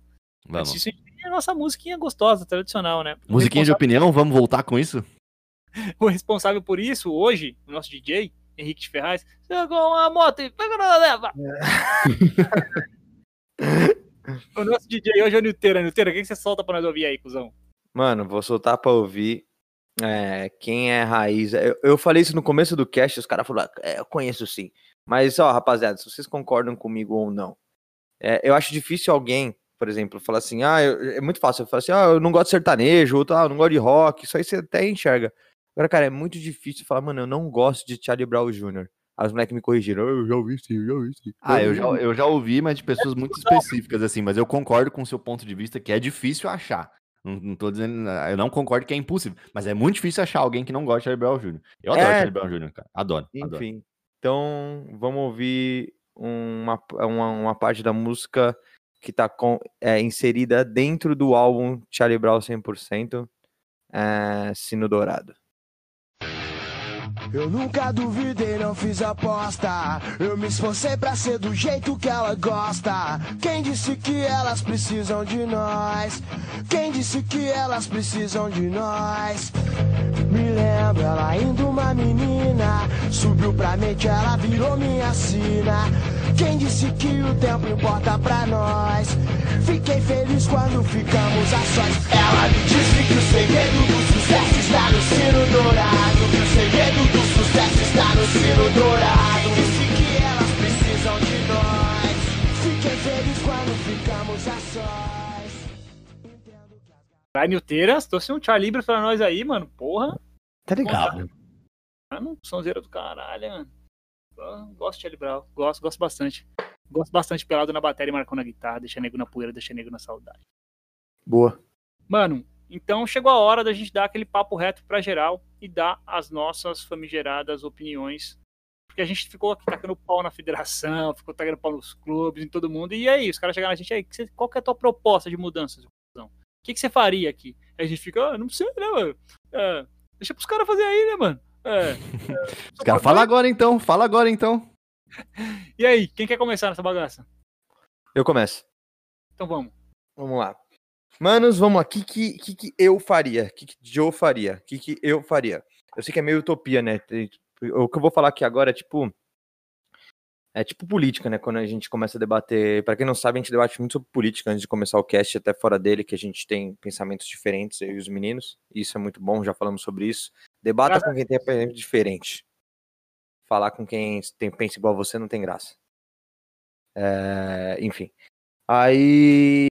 Eu sei que é utopia, tá ligado? Então, mano, tinha que acabar o Campeonato Paulista, concordo com os eu, eu discordava dessa opinião dos moleques quando eu- eles mesmos falaram no primeiro episódio da nossa segunda temporada que eu retruquei eles. Falei, meu, e os times pequenos? Os moleques falaram, mano, isso aí é, é, é balbúrdia, porque é desculpa pra não acabar. Falei, porra, é verdade, é melhor fazer outra coisa. E eu pensando depois sozinho, pra melhor organização de calendário, não seria melhor pra federação, tá? Nem pra TV, nem pra ninguém. Eu sugeriria o seguinte: para- fazer o Campeonato Paulista estilo, pra não acabar, vai, tá bom, não vão acabar, porque é. é- Enfim, eu tinha que acabar. Mas já que não vai acabar, faz os times grandes entrarem só na fase final. Ah, mas é injusto. Copa do Brasil também, irmão. Ah, então vai brigar com a CBF também. Copa do Brasil também é injusta. Porque os Uhum. Libertadores.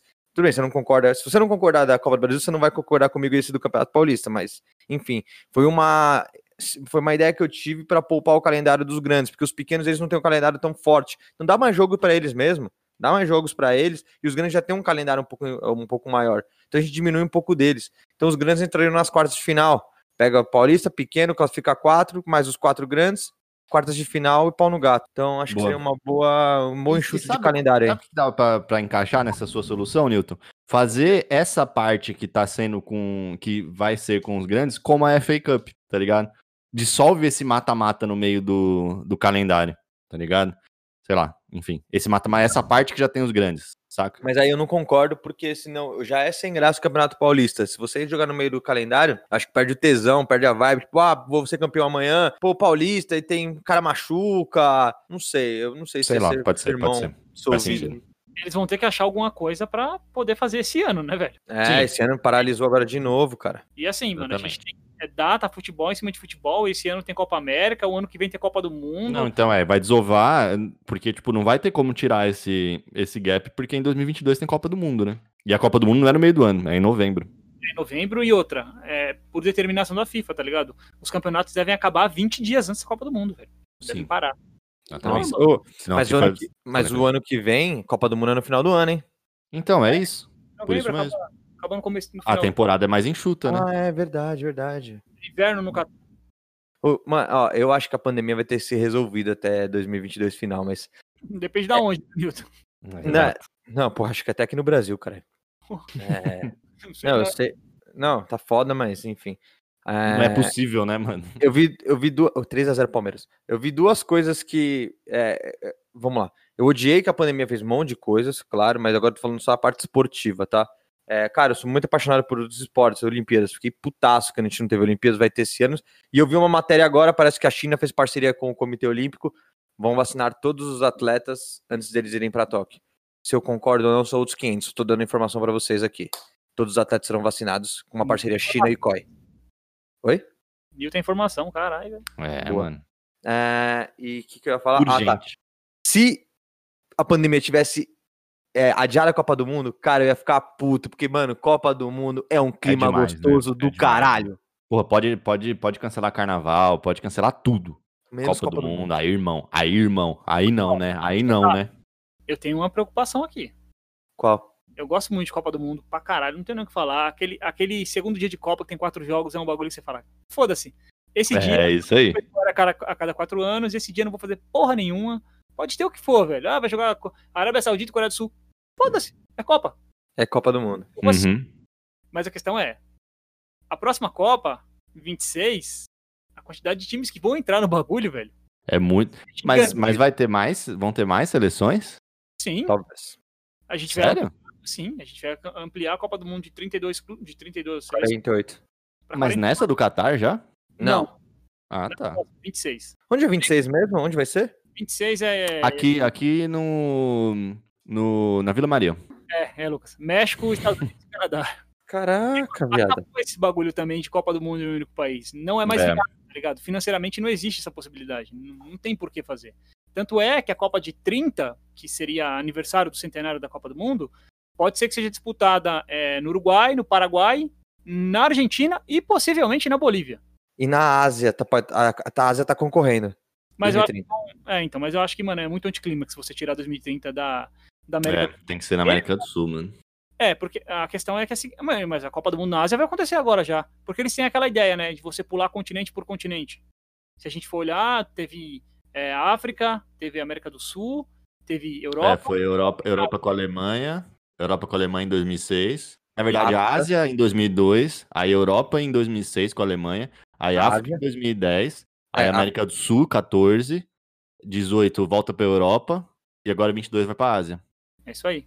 Tem África, Oceania pra passar ainda antes de vir voltar pra América do Sul, né? É verdade. Mas eu acho que é anticlímax, velho. Se é Co- o centenário da Copa, velho, Tem que ser onde começou. acontecer no centenário, velho. Onde começou, exatamente. Mas vamos É. lá, vamos voltar pro, pros estaduais. Quem dá a opinião agora? O Alan? É, posso ir, posso ir, posso ir. A minha, minha opinião, minha solução para os estaduais. é, antes de eu falar, eu quero dar dois disclaimers aqui, duas condições. É, disclaimers. Ah, foi, meu, foi minha primeira buzzword, vai, mano. Minha primeira buzzword. No- vocês já estão aí falando com o TH, os caralho, foi a minha primeira. Então não, não, vem, não vem. Me deixa.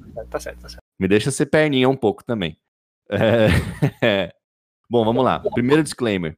É, qualquer opinião que eu, que eu vou, qualquer solução que eu vou dar aqui, opinião, enfim, é, tem com base só o conhecimento nos estaduais que eu tenho, barra acompanho, tá ligado? Infelizmente, falha, falha minha aqui, tô me auto puxando a orelha. Eu não, não sei como é que funciona muito bem os, os estaduais. Hoje, como é que funciona bem os estaduais do Acre, do Amazonas, Amapá, enfim. Eu tô ligado que existem alguns estaduais pelo Brasil que eles são maiores, que eles ficam mais, que eles têm mais tempo no calendário do que os daqui do, do, do Sudeste e tal. Mas, enfim, tudo que eu vou dizer é baseado no, principalmente nos estaduais que têm times de Série A, tá ligado? Porque são os que a gente mais ouve falar. Além do de São Paulo, que é o que a gente acompanha, que a gente tá aqui no, no, no quintal de casa. É, sei lá, Carioca, Mineiro, Gaúcho, Baiano, enfim, os que têm time de Série A. É, ok, beleza, falha minha, puxão de orelha aqui. Segundo disclaimer, para mim, a melhor das soluções é uma utopia também, que eu não eu vou deixar claro qual é, mas eu não vou entrar nesse mérito. Que seria o futebol brasileiro não ser monopolizado pela CBF, os clubes criarem umas ligas, porque uma liga, porque aí eles ficam independentes da CBF, que consequentemente vai ficar independente das federações dos estados. Mas aí é um futuro muito distante, é uma revolução assim absurda que a gente não, não tem nem é, não consegue nem ver no horizonte. Então eu não vou entrar nesse mérito. Eu vou falar a minha solução de acordo com o cenário que a gente vive hoje, tá ligado? Que qual seria a minha solução? Basicamente é acabar com os estaduais, acabar. Para mim acabou já era os estaduais, mano. Estadual... Calma, deixa eu falar. Estadual show, estadual legal, estadual maneiro, super importante pro futebol brasileiro, mas é uma página que ficou para trás já, tá ligado? Vamos olhar para trás com carinho antes que fique pior, porque já, mano, já já tá muito difamado já. Vai e cada vez vai piorar só. Então, deixa isso como uma página importante do futebol brasileiro, mas que ficou para trás. Então, mano, acabam-se os estaduais, chega, acabou. Monta, você monta mais divisões nacionais. Mano, dá, o futebol brasileiro a gente tem time suficiente para ir até a oitava, nona divisão, tá ligado? E nem todos precisam ser profissionais, algumas podem ser semi-profissionais, sei lá, a partir da quinta, mas deem calendário para esses clubes jogarem. É, aumentando as divisões nacionais, fazendo com inteligência o suficiente para os clubes menores de cada estado não dependerem do, da, daqueles dois meses, três meses de estadual e ficar o resto do ano sem fazer porra nenhuma, tá ligado? Ok, isso, essa para mim seria a solução mais viável, porque aí você dá mais, você dá respiro para os times grandes fazerem uma uma pré-temporada, ir para para Flórida, fazer amistoso com, com o europeu, a porra toda, tá ligado? E deixa e dá calendário pros, pros pequenos jogarem. Mas aí você vai falar assim, pô, mas aí você vai tirar a chance do pequeno jogar com um grande, tá ligado? Não, essa chance existe ainda. É, ela existe na Copa do Brasil, os pequenos podem ir avançando tal. A gente sabe, é remota, mas ela existe. Mas se for para um, um lado do tipo, caralho, é, realmente não quero acabar com o estadual. É, aí eu acho que a solução do Newton é plausível, de colocar os grandes no final do estadual, só a partir das quartas, semi, enfim porque você consegue dar um calendário. Acho que uma coisa não, não, não exclui a outra. O que é necessário, acabando o estadual ou não, é aumentar as divisões, nacionais, as divisões nacionais e estruturar isso de uma forma que contemple todas as necessidades dos times, médios, dos times médios e pequenos, né, do futebol brasileiro, tá ligado? E aí o estadual a gente vai poder decidir como luxo, tá ligado? Porque, tipo, não, a gente não vai ter ninguém que dependa. Não que dependa, né? Porque tem time que, como posso dizer, time não lucra com estadual. Time pequeno não lucra com estadual. Mas é pior sem ele, tá ligado? Então por isso que é preciso não só acabar, mas achar uma solução plausível que agrade todo mundo. É isso. E você, Alan, o que, que você traz pra gente em relação ao futuro dos estaduais? O que, que você acha? Eu, a minha opinião é a seguinte, já de cara, não com- em relação ao que o Lucas falou, eu concordo muito com coisas que vocês disseram e coisas que vocês também não disseram, vou trazer aqui um pouco. É, mas assim, eu não concordo que tem que acabar os estaduais. Ponto. Não pode acabar. O que tem que acontecer com ele é ser modificado. Ele tem que mudar a forma com que ele acontece hoje, principalmente para as equipes grandes, tá? É, então é como o Lucas falou também, mano, minha sugestão aqui é pensando no futebol paulista, que é o meu quintal, não conheço também, infelizmente, de outros campeonatos. Infelizmente, eu não tenho nem o braço, eu não tenho nem braço para isso, tá ligado? Eu nem consigo acompanhar tudo, não tenho tanta televisão assim em casa. Não dá. Então eu tenho que me limitar A gente nem ganha pra isso, né, man? nem ganha para isso, infelizmente. Então eu tenho que me, me limitar àquilo que eu consigo a- a- acompanhar. E eu também fiz essa, pensando nessa proposta, no modelo de calendário que a gente tem hoje, tá ligado? Que é diferente do que existe no resto do futebol no mundo, principalmente na Europa. Então, se a gente fosse manter esse padrão de hoje, eu manteria da seguinte forma, pensando nos estaduais. Seria um campeonato estadual de 20 clubes com dois turnos. Sendo que esses 20 clubes são só os pequenos, tá ligado? Os grandes ele, é, eles só entrariam em outra fase. Ou seja, os quatro primeiros clubes desses 20 jogariam com os grandes em um mata-mata de, mano, no máximo, no máximo, no máximo, um mês, que ia acontecer é, na metade de março para metade de abril. Por que metade de março metade de abril? Porque pensando na temporada de futebol que a gente tem, que acaba na metade de, de dezembro, os jogadores tirariam férias da metade de dezembro até a metade de janeiro, teria uma, uma pré-temporada de uns 45 dias, que é o ideal, que, é o que se pratica no mundo, da metade de janeiro até a metade de março, jogariam essa pequena parte dos estaduaizinhos aí, só pra, porra, ah, legal, uma festinha, confraternização. e teriam mais uns 10, 15 dias para descansar antes do campeonato nacional começar. Ou seja, eu acho que esse calendário ele poderia servir também como uma espécie de acesso dos pequenos clubes para as divisões nacionais. Porque aqui agora, já pensando no campeonato, nos campeonatos nacionais, no que é, a CBF poderia fazer, como o Lucas disse, mano, concordo plenamente, velho. O, o Brasil, ele tem dimensões continentais, tá ligado? É... Mentira, sério? Sério. Caralho. Eu não me conformo que a gente só tenha quatro divisões.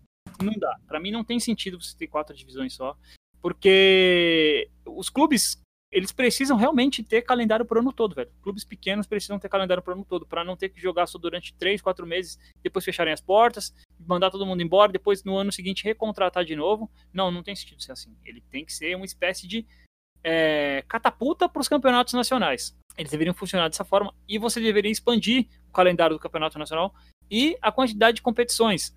Você podia criar uma série E, uma série C, e todas essas séries elas podiam ser regionalizadas, porque assim você conseguiria economizar com esses clubes. É, o exemplo que eu dei ontem, eu gosto sempre. O Cruzeiro ia chegar até a série Z. Nossa. eu gosto sempre de usar esse exemplo quando a gente vai discutir em relação a campeonato nacional, campeonato estadual. É de, não lembro também o clube, mas um presidente falou que é o seguinte: ele era um clube do norte, ele falou compensa mais jogar com um time de São Paulo do que com um time do Nordeste porque eu não tenho voos diretos do norte para o nordeste. A gente, se olhar geograficamente, é muito mais próximo, tá ligado? E de logística que a gente entende, diferente de algumas pessoas. É, então era mais diferente fácil. Diferente de pessoas que confundem o Amapá com o Amazonas, né, man? General da Ativa, ressaltando. General da Ativa. É, ou seja, era melhor você jogar contra times de São Paulo do que com times do Nordeste, porque você teria que vir para São Paulo para ir para o Nordeste, ou então vir para Brasília e ir para o Nordeste de novo, ou seja, não virava economicamente. Se bem que nos dois, três últimos anos, a CBF tem custeado esses voos, tá ligado? Na verdade, a CBF custeia os voos de todos os clubes, independente da, da, da divisão. Mano, não é papel dela, porque assim, a CBF teve lucros exorbitantes há pouquíssimos anos aí, faturou quase um bilhão. A CBF, ela sabe fazer muito bem o que ela precisa fazer, que é gerir a seleção brasileira, tá ligado? Mas ela não sabe fazer, a ger, é gerir os campeonatos nacionais. Ela devia se ausentar disso aí.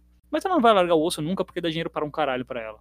Exato dinheiro não falta, ela poderia fazer, ela poderia é, subdividir esses, esses campeonatos, esses, esses, nacionais, podia ampliar. Na Inglaterra você tem milhares de divisões, na Itália também. Eu não consigo me conformar que nesse país você tem e aqui no Brasil você não tem. Só pode ser muita falta de vontade realmente.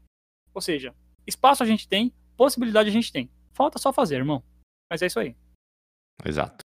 Boa. E vai faltar por muito tempo, né? Infelizmente. Infelizmente. Cara, é da hora esse mix de opinião assim, né? Boa, é boa, boa, bom, boa isso aqui. Eu gosto disso aqui. Mas, entretanto, todavia, o Alan acho que não, não, não deveria acabar, deveria reformular. Na minha opinião, eu eu, te- tinha que acabar, mas eu topo não acabar, dei a minha estratégia. E o Munhoz, Pra mim acaba. É, acaba, mas também a- adotaria uma estratégia parecida Isso. comigo. Exato, exato. Pra mim, o plano A, acabar. Putz, é impossível acabar. Aí vem o, o plano É. de contingência de tentar deixar mais interessante. Eu gostei do da solução do Alan, mas eu acho que tem muita data ainda aí, Alan. 20 clubes é, é, é muito, é muita data, cara. Mesmo que seja pros pequenos, é muita data. Porque, É, querendo então- ou não, tipo, você vai ter que achatar os jogos dos pequenos no momento em que os grandes consigam jogar, né?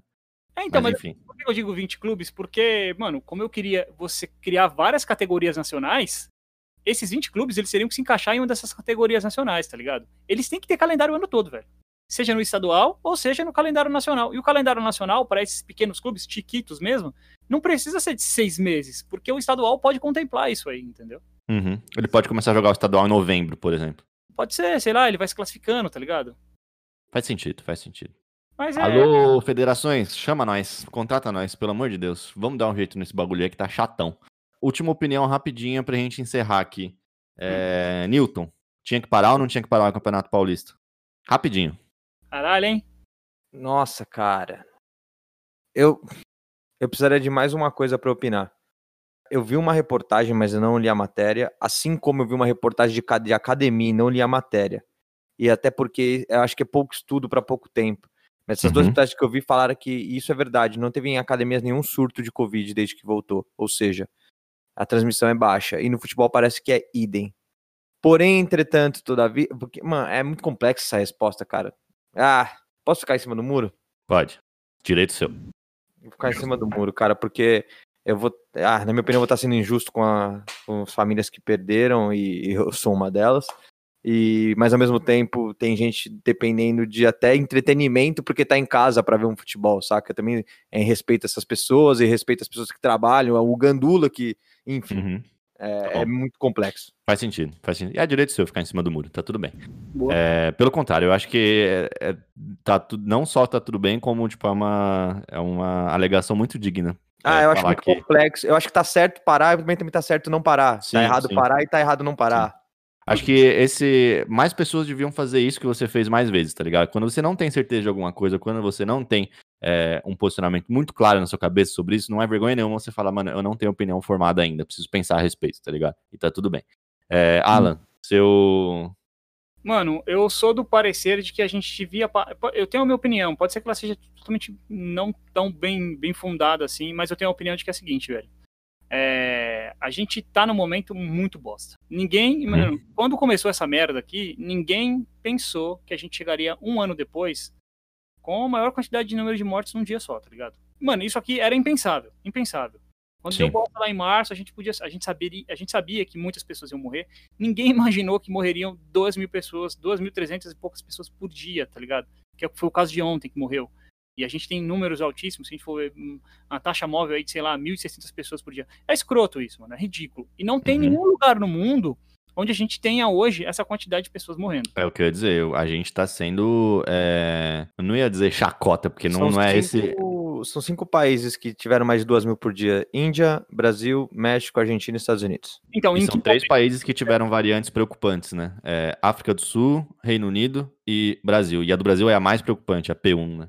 E e outra, mano, é, em que momento que esses países tiveram essa quantidade de mortes, tá ligado? Nenhum deles foi nesse momento. Porra. É um ano, velho. Um ano Um ano, cara. de Um ano. pandemia que chegou aqui no Brasil, praticamente, e a gente tem, mano, 2 mil pessoas morrendo, velho. É inaceitável um bagulho desse. É inaceitável. E, cara, e a- as eliminatórias, a primeira rodada das eliminatórias, elas estão sendo repensadas e canceladas por conta do Brasil. Elas foram suspen- suspensas, exatamente. Porque nin- ninguém quer, ninguém quer entrar em contato com a variante P1, cara. Que... Por exemplo, ó, o jogo do Grêmio que é contra o Ayacucho, ele seria disputado em Cusco. Ele não vai ser Uhum. disputado em Cusco porque o Peru não permite voos do Brasil. Ele vai ser disputado em Quito, porque ainda no Equador se permite jo- é, voo- voos do Brasil, entendeu? Mas a questão é, além disso tudo, desse número escandaloso, astronômico, os caras falam, porra, mas futebol não tá parando no resto do mundo. Não, não tá parando no resto do mundo, porque o resto do mundo funciona de outra forma, entendeu? Tá havendo um contingenciamento do bagulho. Eu não tô falando que todos os países são exemplo pra isso, não, tá? tô falando que a Espanha é exemplo para isso, não, não tô falando. Mas em outros países onde se acontece futebol, você tem um tratamento diferente do bagulho, coisa que não tá acontecendo aqui. E Existe outra... um plano de saída, né? Exato, mano. E outra, quando os dois times se reúnem para jogar, não são só aqueles dois times que são afetados. Não são só é, 22 é, jogadores e um técnico e os seus reservas. Não, velho. Você tem todo um staff por trás, velho. Exato. Realmente testem todo esse staff. Se alguém pega, e se alguém, tipo, é, não, não demonstra que tá com vírus, por exemplo, que incuba e não tem sintomas, mas passa para alguém que tem. Ou seja, mano, eu não vou ter esse número nunca. Mas eu tenho certeza que pessoas já morreram por conta do futebol. Alguém levou pra. Não, isso aí você não precisa nem. Isso aí você não precisa nem. Morreu. O Marcelo Veiga, ex-treinador do Bragantino, morreu. Irmão, irmão, a gente fala assim, porra, mano. na moral.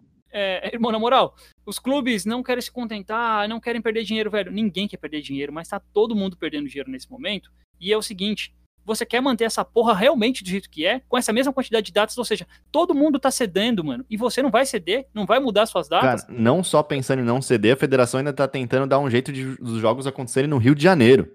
Eu não tenho nem, eu não tenho nem palavras para descrever o tamanho que esse, o tamanho desse absurdo, tá ligado? É, a federação fala que os protocolos dela são corretos, quanto a, quanto a CBF também fala. Porra, velho, é correto mesmo? Por que, que a gente teve jogo suspenso? Por que, que a gente teve jogo esvaziado que ninguém ia jogar? Porque tinha gente contaminada? Porra, isso é realmente é, um bagulho seguro?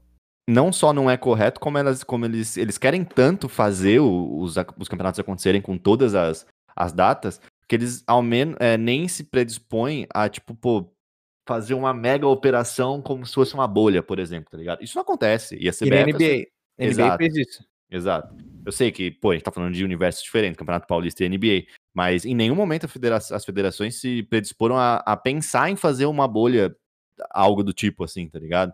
É, a gente é... talvez não tenha nem capacidade para isso. É, né? a gente não tem, não, não tem grana para isso. Pensar, por exemplo, a NFL, eu tava vendo um número esses dias aí, mano, a NFL fez 900 mil e poucos testes, mano, quase um milhão de testes, mano. Caralho. É outro mundo, mano. É, é outro mundo. É, outro mundo. é exato. É... Mas enfim, pra vocês, então, vocês acham que tinha que parar o campeonato ou não? Eu não, eu não dei minha opinião ainda, mas vai lá, resume aí em uma. uma... É isso, mano. Por todos esses contextos e por. A gente tá num momento muito difícil, mano, de verdade. Bosta, eu nunca pensei que estaria nesse momento, depois de tanto tempo. Por mim tem que parar. Tá. O problema é parar e repensar.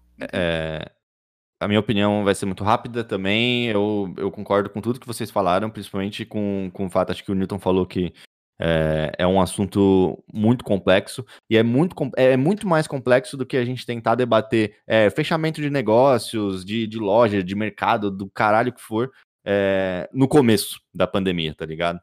Porque, e até mesmo em comparação com outros países. Por quê? Porque no começo da pandemia, é, a gente não sabia o que estava acontecendo, tá ligado? Ninguém sabia o que estava acontecendo. Então, meio que as medidas é, para se conter o vírus elas eram meio que, cara, tudo tipo, pô, uma pessoa descobria que dava certo, então vale. Não assim nessa. Não nessa. É, amador, não com esse amadorismo que eu tô dizendo. Mas enfim, os países estavam, tipo, aprendendo a lidar com isso. O que, que aconteceu? Um ano se passou. As pessoas, é, os países aprenderam a lidar com isso. É, alguns de uma forma, outros de outra forma. É, teve país que fez lockdown no começo, depois abriu, se fudeu, depois fechou, tá ligado? Teve país que não fez nada, aí se fudeu, depois fechou, tá fechado até hoje. Enfim, vários países é, tomaram caminhos diferentes, tá ligado? O que, a gente, o que acontece aqui no Brasil é que a gente não tomou caminho nenhum e a gente chegou um ano depois da pandemia com o ápice do ápice dos, dos ápices, tá ligado? E não só sendo uma ameaça pra gente como sociedade brasileira, mas pro mundo, tá ligado? Porque a variante que surgiu aqui no Brasil por descuido das autoridades é a mais perigosa do mundo, tá ligado? Ela não só é mais contagiante, como é mais mortal. Então, eu acho que a gente tá num momento assim que a gente precisa repensar até a mensagem que a gente dá para a população, tá ligado? Eu acho que é, parar o futebol, ele não é não é uma arma de fazer, não é uma, uma arma no, no, no, bom sentido, assim, ele não é um, um artifício para fazer os casos abaixarem, tá ligado? Ele é um artifício para mostrar para a população que ó, a parada tá séria mesmo, tá ligado? A gente parou até o futebol. Saca? Eu acho que parar o futebol é um ato de. de é, mais. Como posso dizer? É, político do que sanitário, saca? E, obviamente, se você parar, você vai, tipo, mano, é, é, como posso dizer? É, tirar o risco das pessoas que trabalham com futebol se, se infectarem. E aí eu ouvi muita gente dizendo assim, pô, mas tem clubes, é, tem jogador de clube pequeno que só tá podendo fazer teste direto porque tá jogando futebol, tá ligado? Mas ele só tá tendo que fazer teste direto porque ele tá jogando futebol, tá ligado? tipo, é, just, é justamente esse o ponto, saca?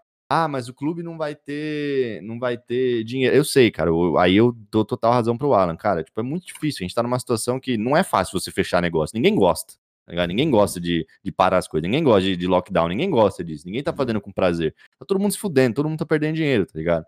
E aí as federações vão, vão querer colocar acima de tudo. O que eu acho o ápice, assim, da, da- o ápice de ser mesquinho é você nem tentar adaptar o seu campeonato, tá ligado? Abrir mão de algumas datas, abrir mão É, de algumas coisas. Não, não existe nem esse bom senso, não. É vamos fazer com todas as datas. Mas, o, o, É um absurdo, cara. Mas Um rebatendo você, é por, porque por isso que eu não tenho opinião formada, não tô achando que a CBF é boazinha.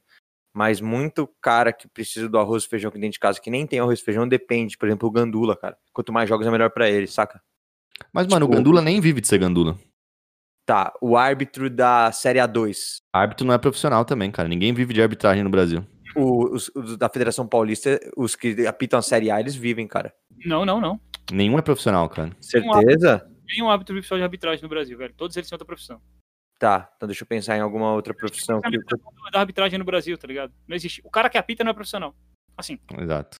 não é profissional. o daquilo, né? Mas esses profissionais que você tá tentando lembrar, eles existem, Newton. Tipo, sei lá, a equipe de social media do Mirassol, por exemplo. Pô, é, por exemplo, Tá cara, é, é isso que eu tô querendo dizer. Eu, eu- é, não tô. É que assim, do jeito que você tava falando, parece que assim, a federação só não está fazendo, ela é uma puta irresponsável, tal, tal, tal, tal, tal. Eu creio que ela, ela não tá fazendo isso pelos mais, como se diz, afetados. Mas Sim, sim. existem essas pessoas. Eu tô pensando nela. Sim, eu, eu tô pensando nessas pessoas pela federação, saca? Não, existe, existe, existe essa consequência real. Mas aí, mano, a minha opinião é que. E aí, dinheiro a gente sabe que pra isso tem. É a federação chegar pra esses clubes e falar assim: ó, galera, é essa grana que vocês precisam pra, tipo, mano, pelo menos manter os seus funcionários e manter as portas abertas até a gente voltar ao campeonato. Então tá aqui, ó. Tó. É, não, faz sentido e aí eu vou mais além. É Jogador isso que de serve uma futebol- federação, né? Não uma jogador de empresa. futebol tinha que abrir um pouco de mão agora, os caras ganham bastante. Não digo que eu tô falando o Mirassol, tá? Mas Sim, os caras do time sim. grande, né, mano? Os caras tinham que abrir um pouco de mão do salário, que ajuda bastante. É, os caras do Palmeiras fizeram isso na primeira onda, né?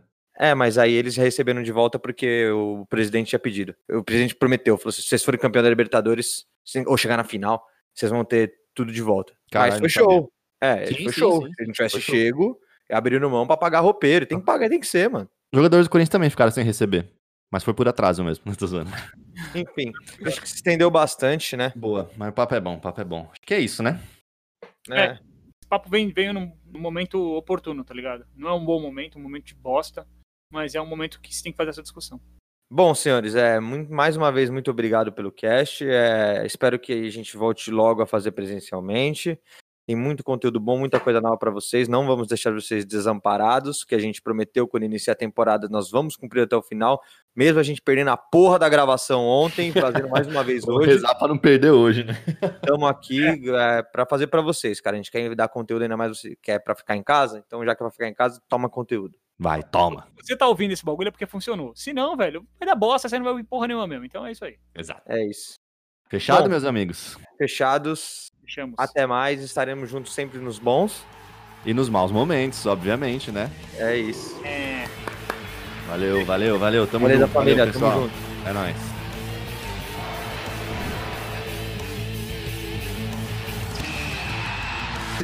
Podcast.